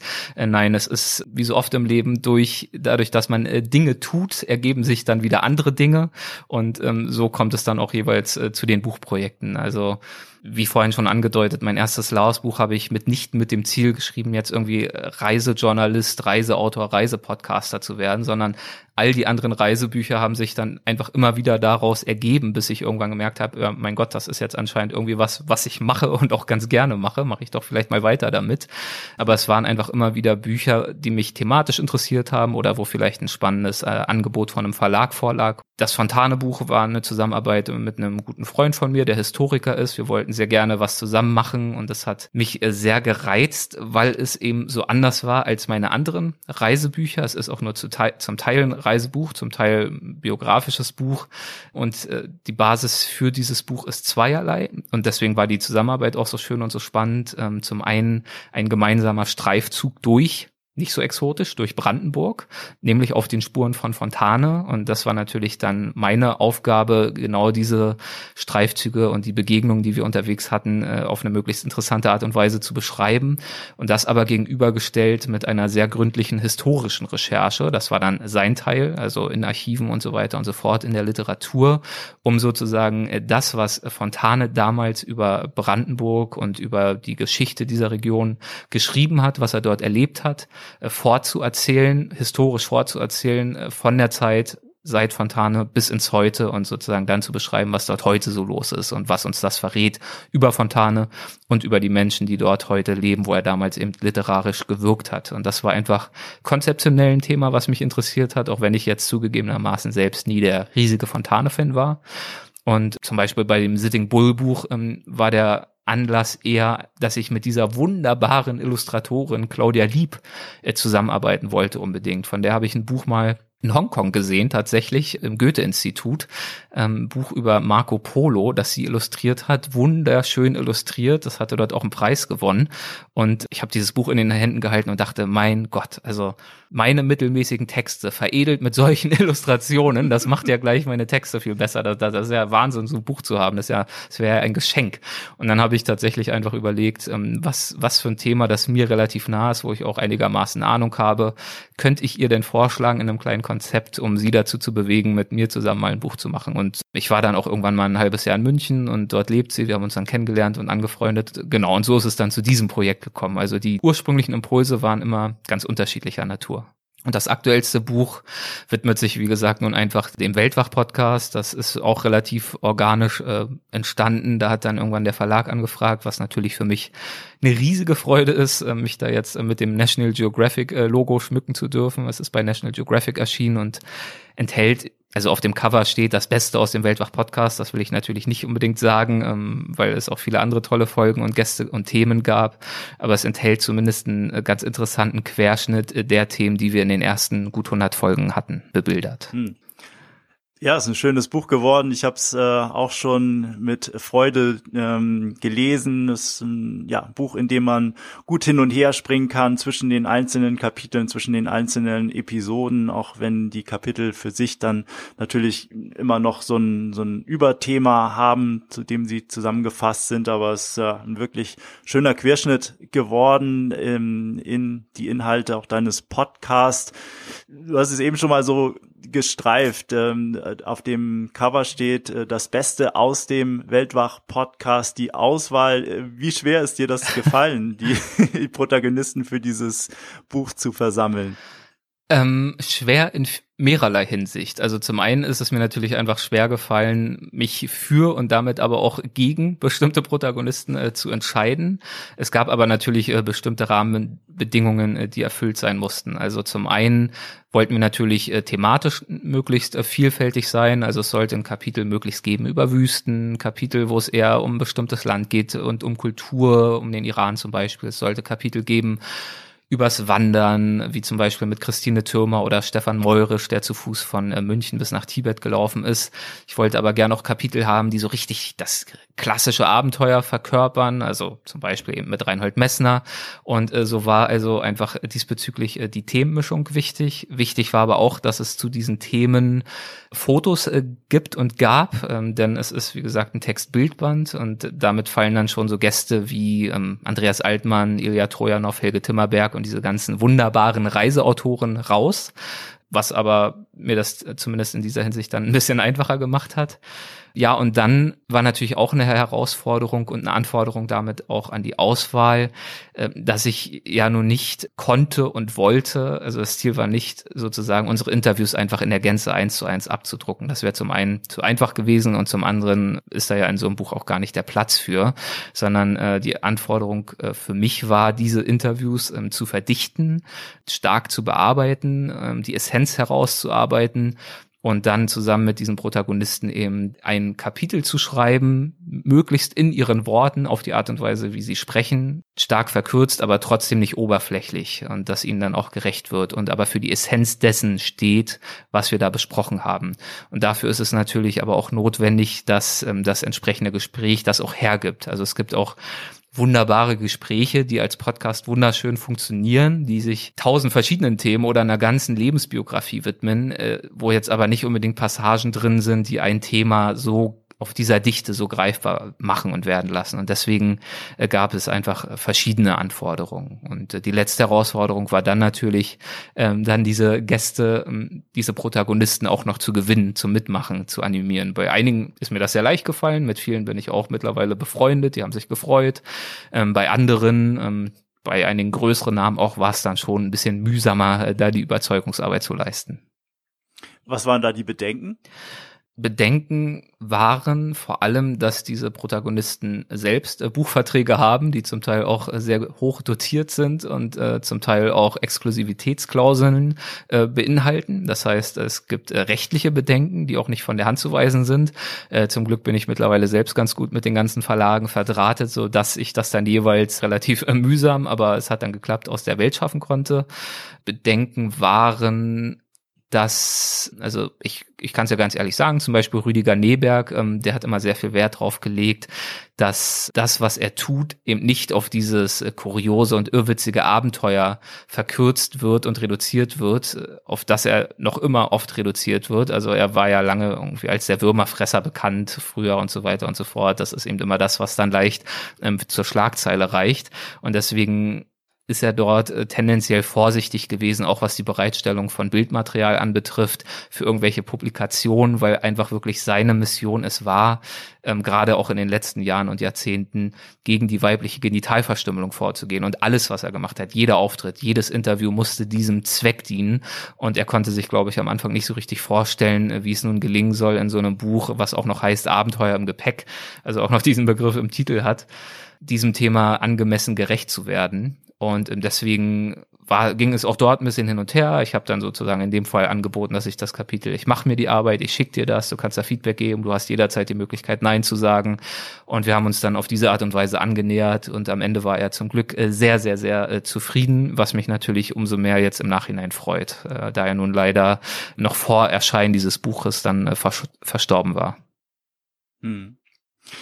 Ja, das kann ich gut nachvollziehen, dass das ein Bedenken von äh, vielen ja solchen Persönlichkeiten wie eben auch Rüdiger Neberg ist, die für eine bestimmte Sache stehen oder durch eine bestimmte Sache äh, be bekannt geworden sind. Das sind ja dann häufig Dinge, die auf Schlagzeilen verdichtet wurden, die genau. Aufmerksamkeit erzielen in, in den Medien. So funktioniert das Ganze, aber ja, irgendwann äh, ist man dann vielleicht auch, das ist die Schattenseite, dann in so einer Schublade gefangen oder man hat ein bestimmtes Etikett oder ein, ein Label ähm, und, und jedes Mal, wenn man erwähnt wird irgendwo, dann äh, findet dieser Rückbezug auf diese ursprüngliche ähm, Geschichte da statt. Ne? Ja, und ich kann das absolut nachvollziehen, dass man dann äh, vorsichtig wird. Äh, das Gute ist ja, dass er und ich in diesem Fall ja das gleiche Ziel hatten oder meine Gäste und mhm. ich. Also mein Ziel ist es ja nicht, äh, irgendwie äh, sozusagen den Schmutz auszugraben und sie irgendwie an die Wand zu reden und in schlechtes Licht zu rücken, sondern ich möchte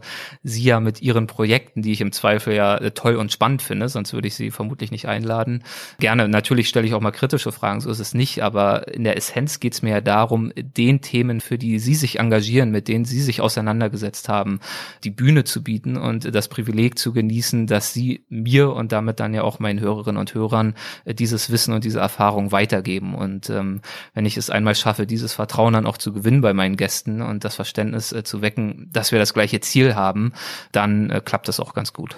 Hm ja, dieses Vertrauen entwickelt sich dann, wenn man über die Interviews hinaus in Kontakt auch bleibt, ähm, was durchgeklungen ist bei dir auch, äh, oder auch wenn man sich deine Gäste anschaut, da gibt es viele, die ein zweites Mal dann auch da sind. Also dieser Kontakt, der besteht dann über das Interview hinaus, dass man dann eben auch in Form von solchen Projekten nochmal zusammenarbeitet und das Ganze fortführt. Ich kann mir vorstellen, für dich selbst war das auch ein spannender Prozess. Ähm, wenn man jetzt ja ein Interview führt, dann ähm, wird es äh, gesendet, dann ist es draußen und dann kommt schon das nächste Interview.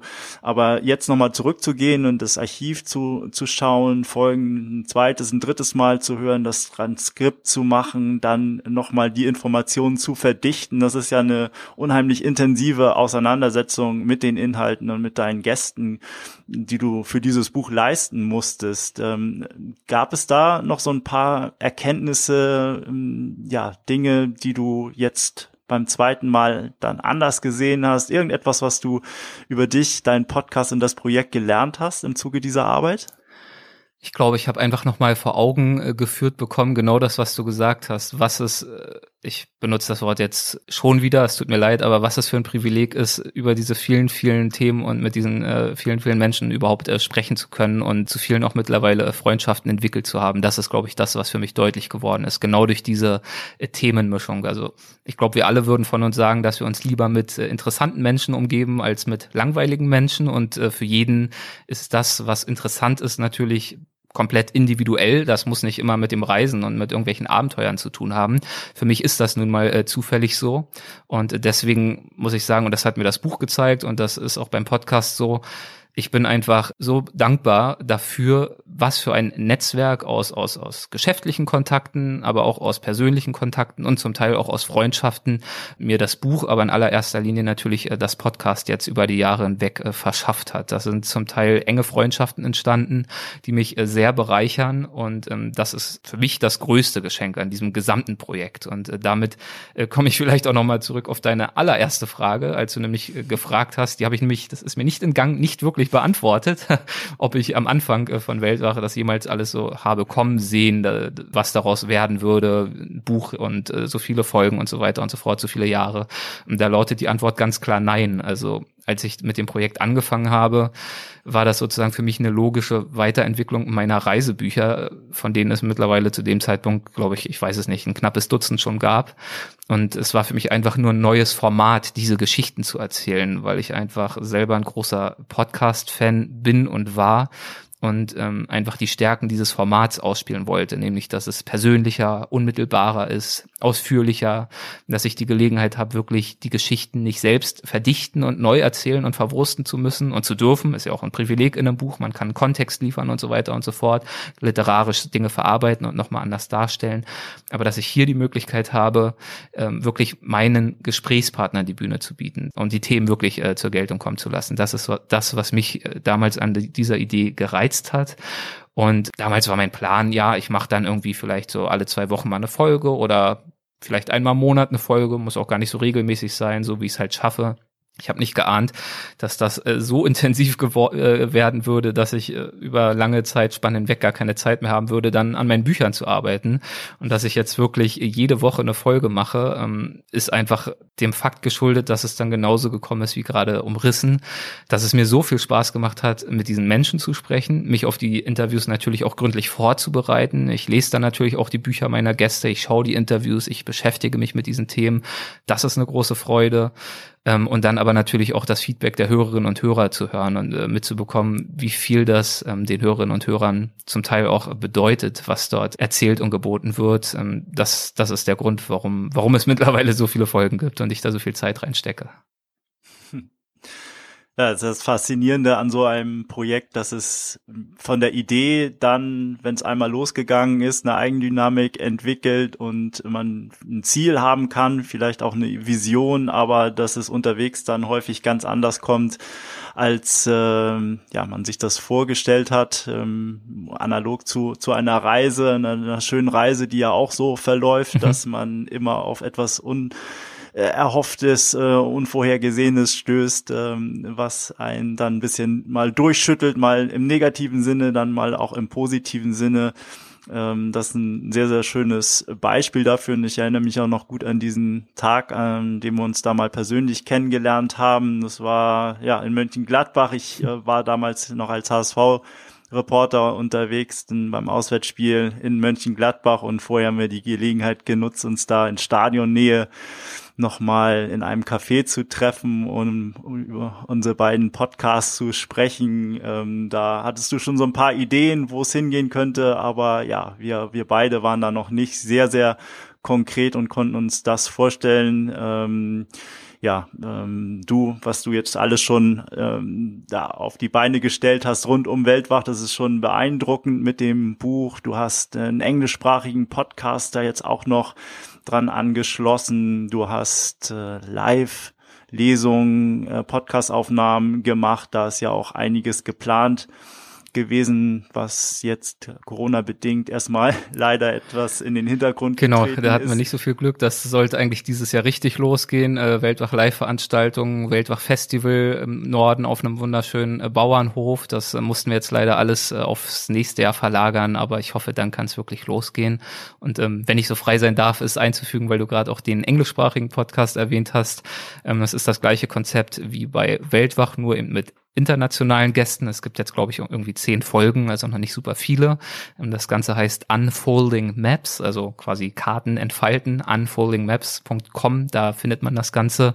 Auch äh, sehr, sehr schöne und spannende Gäste dabei. Also Steve McCurry zum Beispiel, der Fotograf des afghanischen Mädchens, aber auch ähm, Charlie Borman, der mit Ewan McGregor, dem Schauspieler, sehr viel mit Motorrad unterwegs war und ähm, sehr bekannter britischer ähm, TV-Host ist. Ja, und Laura Decker, ähm, die erste und jüngste Weltumseglerin und dergleichen mehr. Mhm. Ja, wunderbares Format, höre ich auch gerne rein. Du hast eben einen Namen schon angesprochen. Da bin ich natürlich äh, aus Fotografensicht sehr, sehr neidisch, dass du ihn vors Mikro bekommen hast. Steve McCurry, ein absoluter Meisterfotograf, äh, ein ganz, ganz toller äh, Mensch, die, die Biografie unheimlich faszinierend. Also ja, Respekt, dass du äh, ihn in den Podcast bekommen hast. Ein, ein, ein toller Name, aber ja, auch jemand, der faszinierende Geschichten zu erzählen hat. Rolf Potts, ein äh, weiterer Gast, den du gehabt hast. Äh, das äh, ich sehr, sehr gerne gehört, dieses Interview, das Buch Vagabonding. Wer sich ein bisschen mit dem Reisen, Reiseliteratur beschäftigt und abseits von ausgetretenen Faden, der wird dieses Buch kennen. Ansonsten, ja, große Empfehlung, mhm. das auch zu lesen. Ja, wirklich ein Kultbuch, ja. Ja, ja, ganz toll.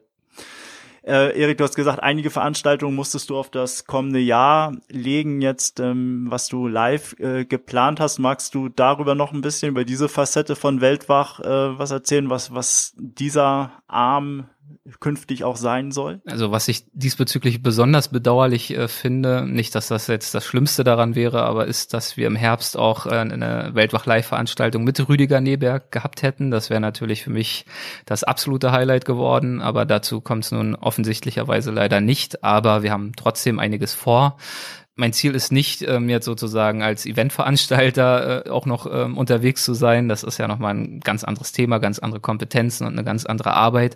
Aber ich möchte schon gerne versuchen, äh, Weltwach sozusagen aus dem rein äh, digitalen Raum auch ein Stück weit in die, in die Wirklichkeit, in die physische Welt zu überführen. Äh, zum Beispiel eben jetzt mit dem Buch, ähm, zum Beispiel aber eben auch mit der einen oder anderen äh, Veranstaltung und da eben auch wirklich äh, der Community, den Hörerinnen und Hörern die Möglichkeit zu geben, dabei zu sein, ähm, sich auch unter untereinander kennenzulernen und dergleichen mehr. Das tue ich in Ansätzen schon, indem ich zum Beispiel für Mitglieder meines Unterstützungsclubs, ähm, äh, Supporters Club, für die Plusfolgen die Möglichkeit biete, live bei den Gesprächen dabei zu sein. Also entweder in irgendeinem Meetingraum, wenn es irgendwo stattfindet, oder jetzt zu Corona-Zeiten sind sie dann zum Teil digital dabei. Dann dürfen sie mit in dem, in dem Zoom-Chat äh, dabei sein und das äh, mithören und miterleben und dann auch mit Fragen zum Ende hin äh, noch teilnehmen. Das macht sehr viel Spaß. Ähm, aber für nächstes Jahr sind vor allem äh, einige Live-Events geplant, also Weltwach Live-Aufzeichnungen mit Publikum, äh, zum Beispiel im äh, Mai in Schwerte bei Dortmund mit Andreas Altmann, der ja auch schon äh, sehr oft zu Gast war und den ich sehr mag. Äh, mit dem habe ich direkt auch losgelegt. Der war Gast der allerersten Folge und auch der hundertsten Folge unter anderem, also so der Jubiläumsgast. Und ähm, genau, mit dem habe ich dann, machen wir dann einen schönen äh, Weltwach Live-Abend, also ein Talk, aber auch eine kleine Lesung, großes QA mit dem Publikum und dergleichen. Und äh, vor allem planen wir aber für nächstes Jahr vier Weltwach-Festivals, und zwar auf dem Kunterbundhof von äh, André Schumacher. Wunderbarer Fotograf, toller Autor, toller Mensch, toller Vortragsreferent, der bei mir auch das eine oder andere Mal schon zu Gast war, mit dem ich mich äh, gut angefreundet habe. Und der besitzt dort hoch im Norden äh, Deutschlands ähm, einen, einen sehr, sehr schönen Hof. Der wurde auch schon mehrfach als einer der schönsten Höfe Deutschlands ausgezeichnet. Und dort wollen wir eben dieses äh, besagte Weltwach-Event initiieren. Das sind jeweils äh, drei Tage und jetzt nicht irgendwie 3000 Leute mit Dixie-Klos und Currywurst, sondern es ist jeweils begrenzt auf 50 Leute. Also eine ganz, ganz äh, kleine Truppe, die dann dort entweder unterkommen können in Jurten, die dort stehen oder auch im eigenen Zelt oder Caravan, wie man das möchte, auf einer schönen Wiese unter Apfelbäumen. Und dann haben wir dort ein Programm, das besteht aus ähm, Lesungen und Vorträgen und Weltwach-Talks. Also wir haben jeweils einen sozusagen einen Special Guest, einen Stargast, der dann da das Wochenende da ist und mit dem man da wirklich hautnah interagieren kann. Es wird aber auch ähm, richtig gutes Essen geben von einem spanischen Spitzenkoch, ähm, richtig gute Weine ähm, und einfach ein schönes Programm. Also so die Mischung aus aus Reise, Philosophieren, gemütlich am Lagerfeuer sitzen, auch mal ausspannen, auch mal entspannen, und aber auch ähm, Lesungen, äh, Vorträge und interessante Gespräche abends. Und es gibt jedes Mal auch eine Liveband. Also auch das noch. Ähm, das eine Mal haben wir so eine regelrechte Big Band da, da gibt's fast mehr Musiker als Gäste. Also es, ich sag mal so, es ist von der Kalkulation her nicht super lukrativ für uns, aber ich glaube, es wird einfach richtig, richtig schön werden. Ja, der Erlebnisfaktor wird auf jeden Fall sehr hoch sein. genau. Ja. Und äh, tolle Dinge, die du dann noch im Köcher hast, ja. die jetzt geplant sind. Ähm, ganz, ganz toll. Und ähm, eine Frage, die ich noch stellen muss. Wer die erste Folge deines Podcasts gehört hat, der wird die Antwort schon kennen. Aber dieser Name Weltwach, äh, worauf geht der zurück? Wie ist der entstanden? Der geht äh, nicht auf meine Kreativität zurück, sondern darauf, dass ähm, ich Andreas Altmann schon recht lange, recht gerne lese und dieses Wort irgendwann mal vor vielen, vielen Jahren mir aus einem seiner Bücher entgegensprang. Nicht irgendwie als Buchtitel oder Kapiteltitel, sondern einfach nur irgendwo in einem Satz stand das, irgendwie Weltwach sein, ich weiß es nicht mehr genau ich fand dieses Wort einfach sehr schön. Da schwang so was mit. Das schwang mehr mit, als einfach nur zu sagen, jemand soll neugierig sein, jemand soll offen sein, sondern jemand soll weltwach sein. Und wie man diesen Begriff für sich auflädt und definiert, bleibt jedem offen, aber ich glaube, jeder denkt so grob in eine ähnliche Richtung. Und ich dachte damals, ach, das, das ist, das ist ja ein schönes Wort. Das könnte man ja irgendwann mal für irgendwas verwenden. Und als es dann äh, Jahre später in der Tat konkret wurde mit meinem Podcast und ich überlegt habe, was könnte ein schöner Titel sein, dann ist mir eben genau dieses Wort wieder eingefallen, das ja nahezu perfekt das widerspiegelt, äh, was ich mit Weltwach äh, aufbauen wollte. Also es ist, finde ich, nicht zu reißerisch. Es ist jetzt nicht so der Adventure-Podcast oder der äh, Leben und Tod-Podcast, aber es ist auch nicht der langweilige intellektuelle Gespräche-Podcast, sondern es ist einfach der, der Weltwach-Podcast. Und ähm, ich will es jetzt nicht so beschreiben, als wäre das jetzt der tollste Name aller Zeiten. Ich versuche nur zu verdeutlichen, was mir damals an diesem Begriff so gut gefallen hat. Und ähm, mein Dank geht an Andreas Altmann. Ich habe ihn vorher auch gefragt. Nicht, dass er da jetzt irgendwie ein Copyright auf den Begriff hätte oder dergleichen. Ich glaube, den gab es auch schon vorher. Aber ich habe ihn gefragt, ob es für ihn okay wäre, wenn ich diesen Titel dafür verwende. Es war ein klares Ja und dementsprechend war natürlich auch klar, er muss dann auch der erste Gast sein. Hm. Ja, ein wunderbarer Name, ein, ein Wort, in das man viel reinpacken kann. Du hast gesagt, jeder definiert diesen Begriff für sich persönlich. Wie würdest du ihn für dich aufladen? Ach, ehrlich gesagt, ähm, will ich das gar nicht mit einer klaren Definition machen. Ich halte es mit diesem Begriff genauso wie auch mit dem Begriff Abenteuer. Da kann und soll gerne jeder das äh, reinlegen, was er oder sie möchte. Grundsätzlich schwingt damit genau das mit, worüber wir jetzt äh, schon ausführlich gesprochen haben, nämlich mit einer gewissen Einstellung ans Leben und ans Reisen zu gehen. Also, und da kommen jetzt ehrlicherweise die ganzen Klischees rein, die aber trotzdem wahr sind und äh, ihre Berechtigung haben nicht zu engstirnig zu sein, es sich nicht zu gemütlich zu machen, nicht zu sehr auf den ausgetretenen Faden zu wandeln, also beim Reisen nicht nur den Reiseempfehlungen unbedingt zu folgen, sondern sich auch mal was zuzumuten, aber gerne auch im übrigen Leben, wenn man über irgendwelche Konflikte denkt, wenn man über Flüchtlinge liest, wenn man über seinen nächsten Karriereschritt oder über seine Beziehung nachdenkt, wo man vielleicht nicht mehr so glücklich ist das ist für mich einfach ein, ein vager Begriff für eine Lebensphilosophie, ähm, den ich, wie gesagt, gar nicht äh, unbedingt auf eine ganz, ganz prägnante Definition herunterbrechen möchte, sondern der einfach so eine grundsätzliche ähm, Anschauung und Einstellung beschreibt. Mhm. Ja, sehr schön. Das durchlässig mhm. lassen und nicht ähm, genau. starr mit irgendeinem einem Begriff oder einer Definition zu versehen. Ja. Weil wenn man das jetzt sozusagen ganz, ganz starr und klar definieren würde, dann wäre das äh, auch schon fast schon wieder wie so, das Äquivalent dazu, äh, zu einer Top-Ten-Liste, äh, wenn es um irgendein Reiseziel geht. Also das und das musst du machen, dann ist es gut, dann bist du weltwach und ansonsten halt äh, nicht. Und so soll es ja nicht sein. Hm, genau. Mhm. Erik, ähm, vorhin im Zusammenhang mit dem Buch, als du darüber gesprochen hast, da ist mir noch eine Frage in den Kopf äh, gekommen, die ich dir jetzt gerne nochmal stellen äh, möchte. Du hast gesagt, ein Aspekt bei der Auswahl der Protagonisten war es, ob es entsprechendes Bildmaterial gibt. Ähm, Stichwort Fotografie. In meinem Podcast äh, liegt der Schwerpunkt ja auf der Fotografie. Mhm. Du hast auch immer wieder Fotografen bei dir äh, zu Gast, weil Reisen natürlich auch sehr, sehr eng mit Fotografie verbunden ist. äh, ein Medium, über das man Reisen erfährt oder auch dokumentiert. Äh, spielt die Fotografie bei dir persönlich neben dem Schreiben auch eine Rolle auf Reisen oder ist das etwas, was äh, ja, wo du vielleicht ab und zu mal das Handy zückst, aber ansonsten das Ganze keine so große Rolle spielt? Äh, zugegebenermaßen eher letzteres. Ich würde an sich schon sehr gern sehr gut fotografieren können, weil ich, ich kenne ja deinen Podcast auch und die vielen tollen Gespräche, die du da führst. Und es ist mir natürlich nicht verborgen geblieben, äh, was für eine wunderbare Art und Weise es ist, äh, fotografierend unterwegs zu sein und welche Möglichkeiten es eben auch bietet, in kreativer Art und Weise den eigenen Blick zu schärfen und zu schulen für Details wenn man wirklich sich die Aufgabe stellt, nach genau diesen Details zu suchen und Ausschau zu halten, sozusagen mit dieser ganz besonderen Sichtweise sich äh, fortzubewegen. Ich äh, verstehe das schon sehr gut. Ich glaube, für mich ist es bisher einfach so, ähm, es wird mir einfach alles zu viel. Also ich kann jetzt äh, das fast nicht auch noch aufmachen für mich, weil wenn, dann würde ich es auch ordentlich machen wollen. Ich habe sogar einen sehr guten Fotoapparat. Also es liegt jetzt nicht mal an der Technik. Also diese Ausrede kann ich nicht bringen. Aber äh, faktisch äh, fotografiere ich doch zu 99 Prozent dann einfach mit dem Smartphone, um irgendwie eine kleine Erinnerung zu haben oder äh, zu dokumentarischen Zwecken, wenn ich dann später darüber schreiben möchte.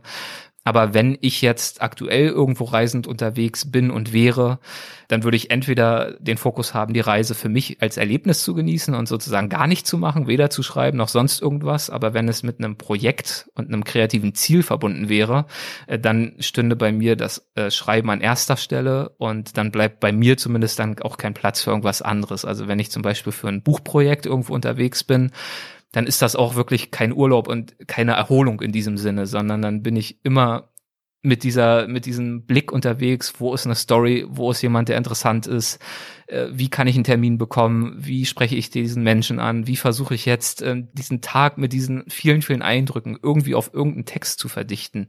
Dann bin ich mit äh, Notizen beschäftigt, äh, ich bin damit beschäftigt, mir irgendwelche Sachen ins Diktiergerät selber zu erzählen, äh, wenn ich dann irgendwo im Dschungel unterwegs bin und jetzt nicht ständig schreiben will.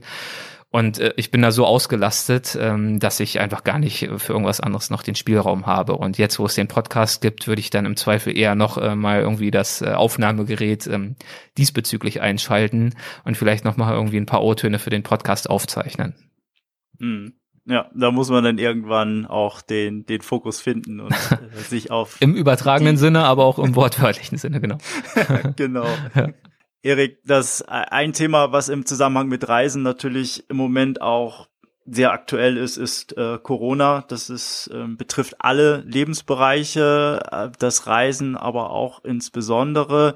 Wie sind deine Gedanken äh, aktuell dazu, wie, wenn du so ein bisschen auch in die kommenden Monate äh, schaust, in die nähere Zukunft, äh, wie glaubst du, wird das Reisen jetzt erstmal aussehen?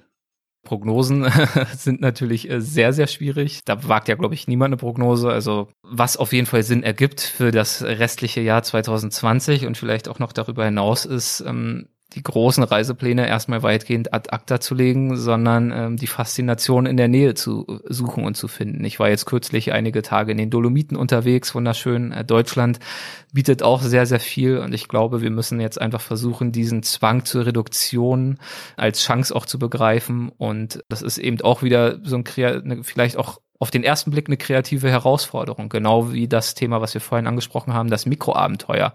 Finde doch jetzt mal in deiner Stadt, die du oder in deiner Nachbarschaft oder in deinem Nachbarwald, den du anscheinend ja so gut kennst, finde da doch jetzt mal das Abenteuer und das, was dich aus dem Alltag herausreißt. Und äh, wenn wir uns diese Aufgabe in Bezug jetzt zum Beispiel auf Deutschland stellen oder auf unsere Nachbarländer, dann ist die Herausforderung ehrlich gesagt auch nicht so groß, denn es ist jetzt auch kein Geheimnis. Deutschland hat auch wunderschöne Ecken, auch unsere Nachbarländer haben wunder wunderschöne Ecken und ich glaube, das ist jetzt auf jeden Fall erstmal ähm, bis auf weiteres Plan A. Was mir einfach nur sehr, sehr leid tut, ist, ähm, wir haben ja über das ganze Thema Netzwerk gesprochen.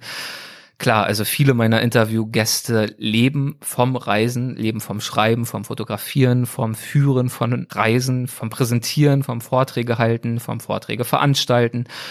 Und da gibt's einfach sehr, sehr viele Leute, mal ganz abgesehen von der ganzen Tourismusindustrie. Das sind ja jetzt nicht alles nur riesige Airlines und Hotelketten. Auch da sind Arbeitsplätze gefährdet, aber es sind eben auch viele kleine Unternehmen, Reisebüros oder, oder Reiseveranstalter und dergleichen mehr, kleine Hotels und Pensionen.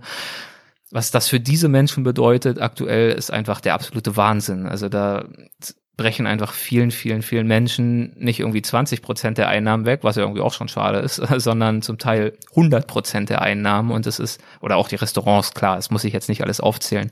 Ähm, aber das ist einfach frappierend und ähm, wir wissen ja alle nicht, wann sich das jetzt wieder ändert und das tut mir, das tut mir einfach richtig leid. Ähm, deswegen ähm, finde ich, wenn wir jetzt selbst, äh, also du und ich und unsere Hörerinnen und Hörer je nachdem, wie es ihnen so geht, ne, finanziell auch und so, tut's, tut's mir alles einfach nur leid. Ähm, ist alles sehr schade. Aber wenn wir jetzt übers Reisen sprechen, ähm, finde ich, ist es jetzt auch einfach fehlplatziert, dass wir uns jetzt äh, unendlich bemitleiden, dass wir jetzt dieses Jahr nicht irgendwie nach Afrika oder Asien oder sonst wohin reisen können und dort großartig unterwegs sein können. Also da gibt's weltweit wirklich ganz, ganz andere Probleme, gibt's auch in Deutschland ganz, ganz andere Probleme. Sowieso ist das Reisen ja ein Riesenprivileg, muss man auch sagen. Auch viele meiner Hörerinnen und Hörer haben nicht die Möglichkeit, in diesem Maße zu reisen, wie ich es tue, wie es meine Gesprächspartner tun. Und ähm, deswegen muss man sich da jetzt auch wirklich einfach mal bescheiden machen und mal äh, für ein Jahr lang tief durchatmen und einfach cool sein. Mhm. Ja, das sehe ich auch so, dass es da ähm, weitaus schlimmere Dinge gibt, als ähm, dass äh, die geplante Fernreise in ja. diesem oder Anfang nächsten Jahres nicht stattfinden kann. Ähm, da sind im Moment ganz andere Dinge wichtig, die die Gesundheit und ich glaube ja eben auch viele Menschen, die nicht in so einer privilegierten äh, Situation sind, überhaupt über so etwas nachdenken zu können. Ähm, ja, den den gilt an dieser Stelle der der Gedanke oder ja. die Gedanken. Ähm, Erik, was denn an, an irgendeinem äh, Punkt äh, jetzt äh, auch auf Höhe der, der, der Krise ähm, während des Lockdowns äh, bei dir hat sich da ein anderes Gefühl eingestellt, über Reisen zu sprechen? Ähm, jetzt ein, ein Podcast, der eben auch ja, sich mit Fernzielen beschäftigt. Du hast zwar jetzt auch ähm, über Mikroabenteuer gesprochen, auch über, über Dinge, die man in Deutschland machen kann, aber sind natürlich auch viele Themen, die sich ähm, ja, fern äh, draußen in der Welt abspielen. Ähm, da jetzt über eine, eine Sehnsucht zu sprechen, ähm, die aktuell nicht befriedigt werden kann, war das ähm, hat sich das an irgendeinem Punkt mal komisch für dich angefühlt oder eher nicht? Ähm, ich habe mir die Frage natürlich äh, gestellt, äh, wie ich darüber denke. Genau, ähm, ja, dieser Sehnsuchtsfaktor, ob man will oder nicht, der schwingt ja nun mal mit und jetzt sozusagen genau äh, den Menschen das zu präsentieren, was sie aktuell nicht bekommen können, ist das irgendwie problematisch oder gar verwerflich? Und ähm, meine Antwort darauf ist äh, ganz klar nein. Also ich habe da ähm, keine Befindlichkeiten und auch keine Befürchtungen, denn das primäre Ziel meines Podcasts ist ja nicht, äh, den Menschen zu sagen, brecht jetzt alle sofort auf und reist, sondern mein Ziel ist es, äh, zum einen Unterhaltung und Information zu bieten, Reisen im Kopf, das ist erstmal das primäre Thema, ähm, diese Erlebnisse, diese Erfahrungen äh, genießen zu können, ohne sich selbst äh, auf den Weg zu machen. Natürlich ist es schön, wenn wir damit dann indirekt auch Menschen selbst ermutigen, äh, diese Erfahrung für sich selbst zu machen und ihr eigenes Leben zu bereichern und äh, dazu beizutragen, dass wir vielleicht so im Querschnitt über die Gesellschaft betrachtet so ein bisschen weltoffener alle werden. Äh, das wäre ja schön. Aber ich habe da genauso wenig Befürchtungen oder Befindlichkeiten oder ein schlechtes Gewissen, ähm, meine Inhalte bereitzustellen, wie ich glaube, ähm, jetzt irgendein Dokumentarfilmer ähm, ein Problem hat, wenn seine Dokumentation über irgendwelche wunderbaren Tierreiche oder Landschaften oder Kulturräume jetzt nach wie vor noch im Fernsehen laufen. Also das finde ich, muss man schon trennen. Wir erzählen Geschichten, wir bieten Geschichten und Erfahrungen eine Bühne und die haben einen Wert in sich, ähm, die haben einen Lehrwert, einen Unterhaltungswert und ähm, dieser Wert, der ähm, steht für sich. Und die Sehnsucht, die daraus vielleicht indirekt resultiert, ist sozusagen äh, nachrangig und zweitrangig und ähm, die kann dann auch mal noch, denke ich, problemlos jetzt für ein Jahr ähm, pausiert werden. Ja, sehe ich ähnlich. Ich habe auch äh, kurzzeitig oder ne, natürlich auch diese Frage ja. äh, gestellt, aber bin dann auch zu dem gleichen Schluss gekommen äh, wie du, dass die die Inhalte eben für sich stehen und äh, über den Moment auch hinausreichen. Und ich glaube, für äh, viele ist es wirklich auch einfach regelrecht heilsam, jetzt da sie selbst nicht reisen können, sich diese Geschichten anzuhören. Und für diejenigen, wo das nicht der Fall ist, respektiere ich natürlich auch. Die hören dann im Zweifel nicht zu, aber ich, äh, also ich bin da völlig klar für mich. Äh, ich höre ja jetzt auch nicht auf, irgendwelche Bücher zu lesen über andere Teile der Erde und lese jetzt irgendwie nur noch Bücher über Deutschland, weil ich Deutschland nicht verlassen kann. Also so denkt man ja auch jenseits des Podcasts eher nicht und deswegen sehe ich da auch keinen Grund in Bezug auf unsere Podcast-Shows äh, so zu denken. Hm. Erik, ein Element, ähm, jetzt wo wir langsam zum Ende kommen, bei dir, das würde ich gerne mal kapern, deine Halbsätze. Um Gottes Willen, ich war bisher immer so froh, dass ich nur die Halbsätze, die erste Hälfte sozusagen anbieten muss und nicht die Antwort. Ich bin nämlich äh, zugegebenermaßen doch sehr oft sehr beeindruckt, äh, wie gut meine Gäste, wie, wie spontan, wie kreativ, wie, wie tiefgründig sie da antworten und ähm, habe für mich immer wieder festgestellt, mein Gott, also das könnte ich so nicht, aber wir werden mal sehen. Ja, jetzt drehen wir den Spieß mal um. Es geht los. Mhm. Eine Reise ist für mich in Anführungszeichen gelungen, wenn wenn sie etwas bietet, das ich äh, so nicht erwartet habe und das äh, können ganz kleine Dinge sein oder auch äh, größere Dinge. Ich bringe da immer gern meine äh, Reise in den Iran, die habe ich unternommen mit dem Ziel, überrascht zu werden, weil ich einfach wenig über den Iran wusste. Ich habe mich in diesem Fall auch gezielt ganz besonders wenig vorbereitet. Ich wurde dann aber noch mal viel viel stärker überrascht, als ich es erhofft hatte, denn meine Vorbereitung war so schwach und das ist im Nachhinein ja fast schon peinlich, dass ich dort vor Ort, als ich also ich, ich war ein paar Wochen unterwegs, war dann auch irgendwann echt abgekämpft und voll gestaubt und voll mit äh, Eindrücken und Erfahrungen und habe dann gesagt, so, jetzt zwei Nächte gönn ich mir mal was, ich gehe jetzt in das beste Hotel, Fünf-Sterne-Hotel in der Stadt. Da gibt's Kaffee, da gibt's äh, Cheesecake, da gibt's den Pool, da gibt's alles und ich lasse es mir jetzt gut gehen und schreibe jetzt mal einfach zwei Tage und höre ein bisschen Podcasts und so weiter und so fort und habe mich dann in dieses Café gesetzt und war bereit, jetzt mal so richtig äh, den Touri raushängen zu lassen. Und in diesem Moment wurde mir dann festgestellt, äh, ja, nee, sorry, Herr Lorenz, äh, heute beginnt doch der Ramadan. Äh, es gibt hier nichts zu essen und schon gar nicht zu trinken. Also Schicht im Schacht, äh, nach 20 Uhr können Sie gerne noch mal vorbeikommen, dann gibt's ein Wasser. Und ähm, ich war äh, im ersten Moment natürlich, muss ich zugeben, ähm, nicht so gut drauf. Also ich bin jetzt nicht unfreundlich geworden, aber ich war schon enttäuscht, denn ähm, ich war jetzt einfach bereit für einen äh, kurzen Urlaub von der Reise und habe dann ein paar Stunden gebraucht, um äh, doch die Chance zu erkennen, nämlich ähm, ja den Iran im Ramadan zu erleben. Und ähm, ich will jetzt vielleicht hier nicht zu, wir sind ja schon weit über einen Halbsatz hinaus. Ich komme jetzt mal zum Ende.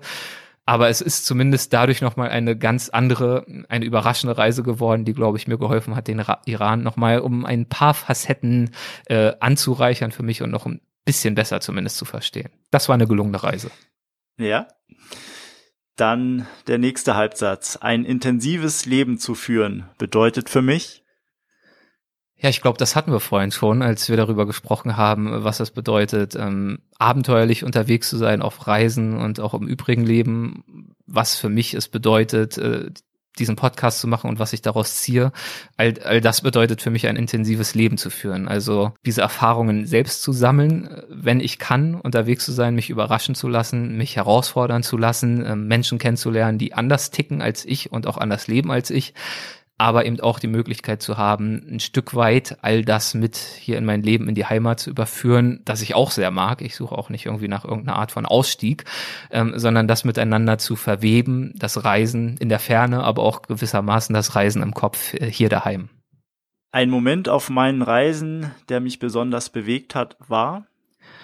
War, und das war in der Tat auch äh, eine der Initialzündungen für diesen Podcast war es, in Kambodscha unterwegs zu sein mit einem damals auch schon über 70-jährigen ehemaligen Oberstleutnant, der mittlerweile, also aus der deutschen Armee, der mittlerweile eigentlich längst pensioniert war und in seinem wohlverdienten Ruhestand hätte sein können und wohlverdient in der Tat, weil er viele Jahre in Schwarzafrika, im Tschad, in Djibouti und so weiter und so fort gearbeitet hat, um dort Minenräumkommandos zu befehligen, unter schwierigsten Bedingungen, auch in Bürgerkriegsgebieten und so weiter und so fort. Und der hat dann auf seine alten Tage nochmal einen Auftrag angenommen und hat dort sechs Jahre lang einen Minenräumverband im kambodschanischen Dschungel geführt. Ähm, 300 Mann stark, äh, Khmer, also Kambodschaner unter seinem Kommando, hat er dort Minen geräumt, äh, Überbleibsel aus drei Jahrzehnten Krieg und Bürgerkrieg und damit nicht nur einen entscheidenden Beitrag geleistet für die Sicherheit äh, dieser Menschen, das sind ja vor allem ganz, ganz arme Menschen, die dort leben, um diese Dschungel und auf diesen, in diesen ländlichen Gebieten, also ein Sicherheitsproblem, aber auch ein großen, großen Beitrag zur Armutsbekämpfung. Denn oftmals werden diese Wälder gerodet oder sind vielleicht auch erst in den letzten Jahren gewachsen und ähm, dann werden dort Felder angelegt. Und ähm, oft sind diese Gebiete einfach, also bis vor einigen Jahren waren sie sehr, sehr stark äh, vermint und verseucht. Und ähm, er hat dazu beigetragen, dieses Problem jetzt weitgehend ähm, ja, zu lösen. Und ähm, das war einfach eine wahnsinnig beeindruckende Begegnung, diesen doch schon älteren, hochgewachsenen, ich würde sagen so zwei Meter hoch, diesen Mann da zu sehen in seinen äh, Lederstiefeln, wie er dort, er hat die ganzen Kambodschaner gefühlt um Meter überragt fast,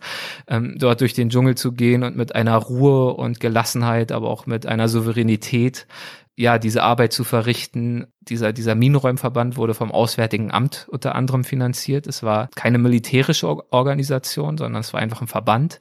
Und er hat den trotzdem militärisch geführt. Also da war jeden Morgen Appell. Es gab äh, eine mil militärisch inspirierte ähm, Hierarchie, also wirklich, ja, man würde sagen Zucht und Ordnung, weil er ihm sagt, ich brauche das, ich brauche diese Disziplin damit hier einfach kein Fehler passiert. Und es ist halt auch tatsächlich nie ein Fehler passiert. Und das ist ein großer Verdienst. Und ich durfte dort mit ihm ein oder zwei Tage unterwegs sein. Er hat mir diese Arbeit gezeigt für mein Buch über Kambodscha. Und das war einer der Momente, wo ich dachte, mein Gott, das ist so ein beeindruckender Mann, das ist so eine beeindruckende Arbeit. Und ähm, in meinem Buch, äh, in dem Kapitel, werde ich ja auch noch ganz viele Hintergründe liefern wollen und müssen über diesen Bürgerkrieg, über die politischen Umstände, über den grundsätzlichen Kampf gegen Armut in diesem Land. Und ein paar Zitate werden es sicherlich auch ins Buch schaffen, aber mein Gott, wie schade ist das denn eigentlich, dass ich diesem Mann nicht eine viel stärkere Stimme verleihen kann. Und ähm, genau das wollte ich dann ja auch mit dem Podcast tun und habe ihn dann natürlich auch, sobald er in Deutschland war, auch für eine der frühen Folgen direkt äh, mit ans Mikro gezerrt, habe ihn also in Deutschland dann nochmal wieder getroffen und dann auch eine Episode über seine Arbeit in Kambodscha aufgezeichnet. Und das, das war eine der Begegnungen, die mich beeindruckt haben. Mhm. Eines der wohl schönsten Zitate über das Reisen lautet. Um Gottes Willen. Es gibt viele, viele schöne Zitate. Da kommt natürlich jetzt mein schlechtes Gedächtnis ins Spiel, denn um die wiedergeben zu können, müsste ich mich auch noch an sie erinnern. Ähm, da müsste ich in der Tat nachschlagen. Ich habe äh, tatsächlich so eine Datei, wo ich einige davon sammle, weil es so schöne gibt. Ich bringe jetzt aber mal eins, was nicht auf den ersten Blick äh, mit dem Reisen zu tun hat, aber von einem großen Reisenden stammt und mir einfach sehr, sehr gut gefällt. Es stammt nämlich von Rüdiger Neberg. Es fasst seine Lebensphilosophie sehr schön zusammen und auch das, worüber wir vorhin äh, auch schon gesprochen haben, nämlich seinen eigenen Weg gelegentlich äh, zu gehen und den Weg des geringsten Widerstandes zu verlassen. Und wenn wir davon Komfortzonen und ausgetretenen Pfaden ähm, sprechen, klingt das ja immer relativ abgedroschen. Äh, Rüdiger hat es so formuliert, wer mit der Herde geht, kann nur den Ärschen folgen. Und äh, ich finde, das bringt es doch sehr, sehr gut auf den Punkt in der ureigenen Art, wie Rüdiger äh, gesprochen und gelebt hat.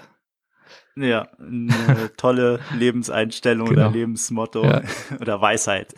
Ja, weil er einfach so oft die Situation hat, dass Leute ihm gesagt haben, mein Gott, was willst du da bei den Ureinwohnern und warum hilfst du denen? Hilf doch hier erstmal den Obdachlosen in Deutschland oder du was, du willst äh, mit einem mit einem Baumstamm über den Atlantik. Ich bin zehn Jahre zur See gefahren und ich sage dir, das ist unmöglich. Oder was frisst du deine Würmer? Was soll das alles? Das ist auch ekelhaft, wo er mittlerweile ja auch rehabilitiert ist und sagen kann, selbst die UNO hat mittlerweile Insekten als empfehlenswerte Nahrung eingestuft, die, wenn wir uns die Überbevölkerung anschauen, eine sehr, sehr wichtige Rolle spielen wird, um viele Teile der Welt zuverlässig mit Eiweiß zu versorgen.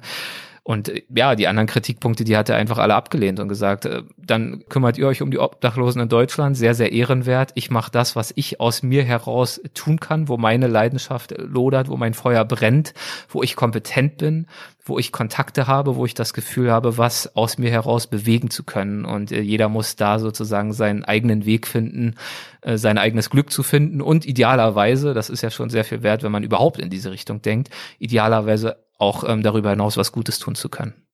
Mhm. Ja, dann hat man, wird man den größten Einfluss haben, wenn man gerade diesen Weg eben eben folgt, was aus einem direkt Ganz genau, herauskommt. Genau, ja. Glaube ich auch. Mhm.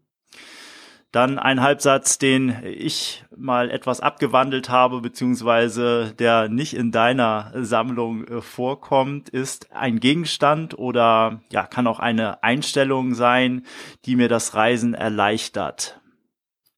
Da muss ich überlegen. Also es gibt jetzt kein irgendwie Gadget oder Equipment-Gegenstand, den ich immer mitnehme. Da gibt's, da gibt's nichts. Das heißt, es müsste eher was, ähm, ja, was, was eine, Idee sein, eine Philosophie sein. Also was, was mir das Reisen natürlich erleichtert oder zumindest das Verarbeiten der Reisen ist in der Tat mein kleines Diktiergerät und mein Notizbuch. Äh, das ist auf jeden Fall dabei.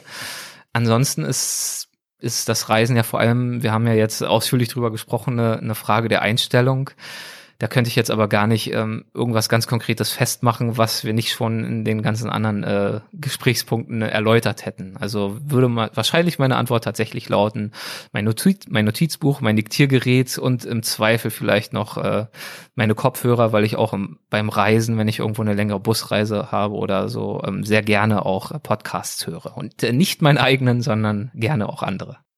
Ja, das wäre noch eine meiner letzten Fragen gewesen. Eine Podcast-Empfehlung von einem erfolgreichen Podcaster. Ähm, nicht deinen eigenen. Ähm, welchen würdest du ja, jemanden ans Herz legen oder was äh, ist bei dir auf der Playlist ganz oben? Ja, das äh, ist jetzt natürlich dann fraglich, inwiefern das äh, für unsere Hörer interessant ist, Hörerinnen und Hörer, ähm, weil sie ja aus einem ganz bestimmten Interesse hier dabei sind. Ähm, ich selbst muss zugeben, ich höre sehr wenig Reisepodcasts, außer wirklich in Ausnahmefällen, weil ich mich ja nun wirklich schon für meine eigenen Projekte von mehr oder weniger früh bis spät mit genau diesen Themen umgebe. Ähm, aber das Wundervolle am Format Podcast ist ja wirklich dass es also zu jedem denkbaren Thema richtig, richtig gute Formate gibt. Und ähm, das gilt fürs äh, kreative Schreiben. Da gibt es zum Beispiel, ähm, wie heißt das, The Creative Writers äh, Tool Belt oder sowas. Ich glaube, ich habe es jetzt falsch formuliert, aber wenn man das googelt, ähm, The Creators Writers Toolbelt, dann findet man es auf jeden Fall. Ein sehr schöner äh, Podcast übers, ähm, übers Schreiben. Ich bin aber auch sehr interessiert an, an Politik, an internationaler Politik und höre da sehr gern ähm, Podcasts. Ähm, die werden von einem amerikanischen Studio produziert. Äh, Pod Save America, Pod Save the World und dergleichen. Das sind Podcasts, die werden produziert von ehemaligen hochrangigen Mitarbeitern von Barack Obama, also von einem seiner ähm, Chef-Sicherheitsberater, von seinem Chef-Redenschreiber, also wirklich Hochkaräter, die da mit dabei sind und verschiedene Shows haben, die sich zum Teil der amerikanischen politischen Innenpolitik widmen und da wirklich äh, so der Day-to-Day, -Day, äh, dieser ist ja momentan ähm, leider Gottes auf eine negative Art und Weise sehr, sehr spannend, aber die das sozusagen durch Hintergründe beleuchten mit erstklassigen Gästen, aber eben auch in anderen Shows sehr, sehr schlau und informativ ähm, über internationale Politik sprechen. Das höre ich sehr gern aber auch ähm, ja Podcasts zum Thema Entrepreneurship, Business und so weiter und so fort. Zum Beispiel, ja, Tim Ferriss ist natürlich einer der bekanntesten Autoren und auch Podcaster in dieser Hinsicht. Ähm, ich habe ihn jetzt in letzter Zeit ehrlich gesagt nicht mehr so viel gehört, aber ähm, früher auch sehr, sehr viel aber das ist so die Richtung, in die ich gehe. Oder auch The Daily, so ein, Podcast, ein täglicher äh, Podcast über gesellschaftliche, kulturelle und vor allem politische Themen, der von der New York Times produziert wird. Mhm. Mhm. Ja, schöne Tipps dabei. Ja. Dann der vorletzte Halbsatz. Als meinen bisher größten Erfolg betrachte ich.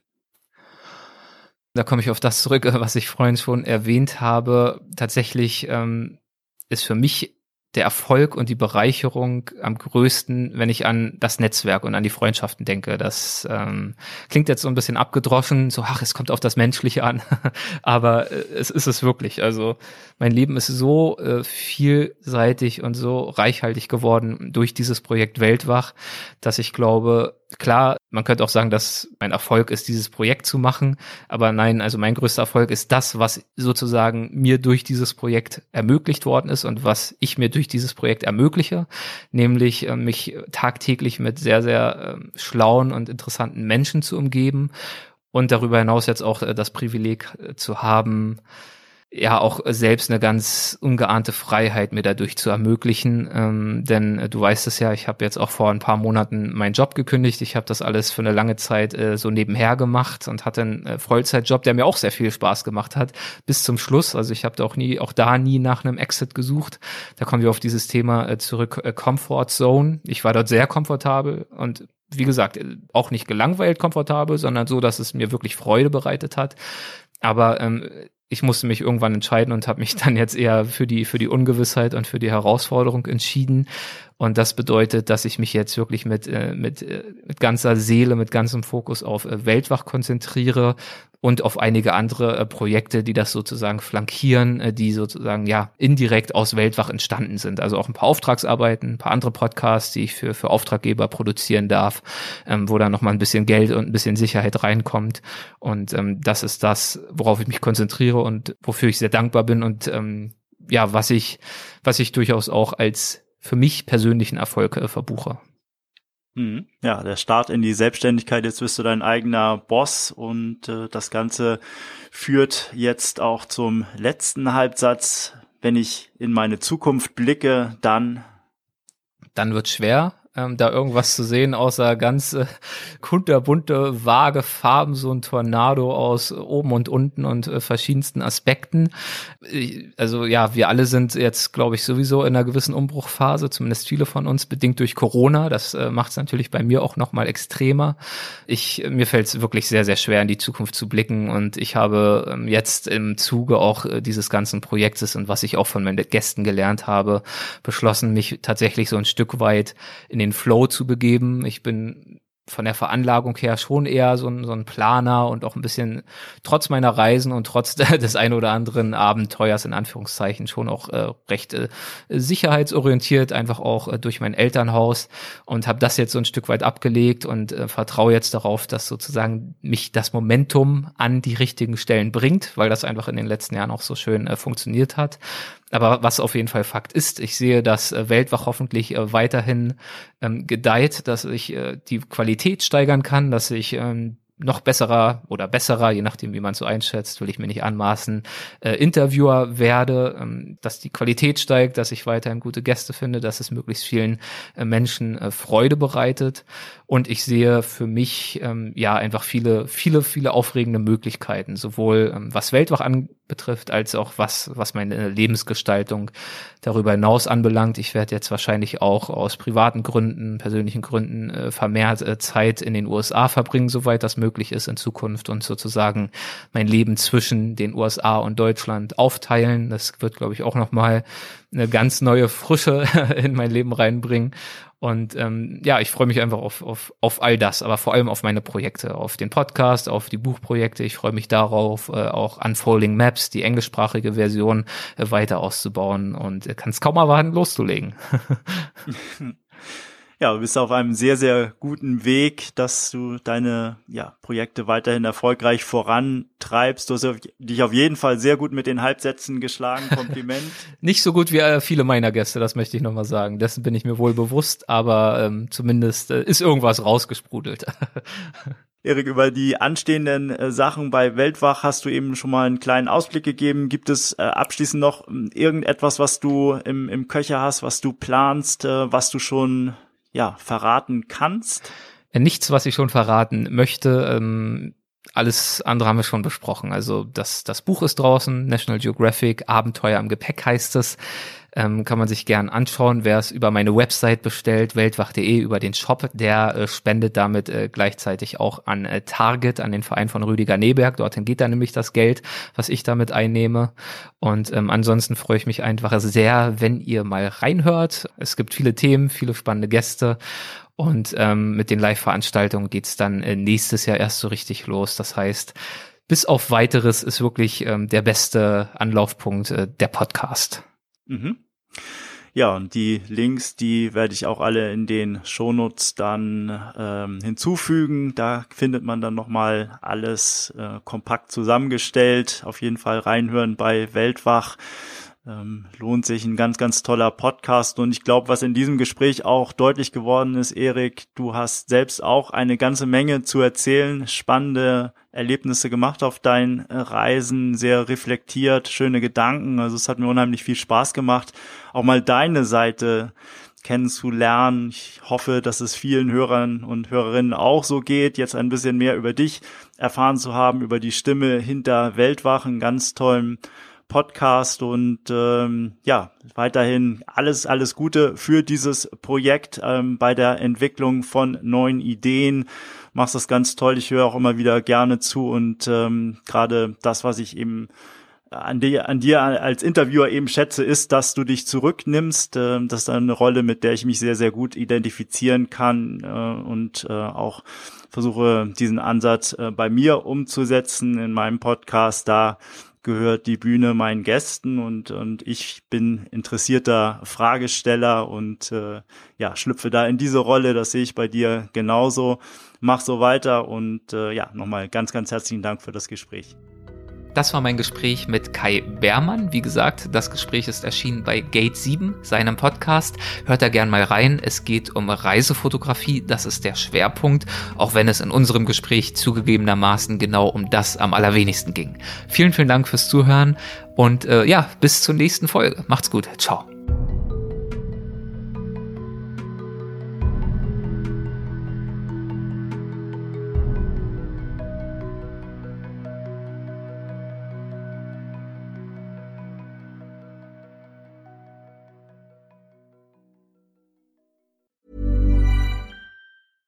Hey, it's Paige DeSorbo from Giggly Squad. High quality fashion without the price tag. Say hello to Quince. I'm snagging high-end essentials like cozy cashmere sweaters, sleek leather jackets, fine jewelry, and so much more. With Quince being 50 to 80% less than similar brands. And they partner with factories that prioritize safe, ethical, and responsible manufacturing. I love that. Luxury quality within reach. Go to quince.com slash style to get free shipping and 365 day returns on your next order. Quince.com slash style. Hey, it's Paige DeSorbo from Giggly Squad. High quality fashion without the price tag. Say hello to Quince. I'm snagging high-end essentials like cozy cashmere sweaters, sleek leather jackets, fine jewelry, and so much more. With Quince being 50 to 80% less than similar brands. And they partner with factories that prioritize safe, ethical, and responsible manufacturing. I love that. Luxury quality within reach. Go to quince.com slash style to get free shipping and 365 day returns on your next order. Quince.com slash style.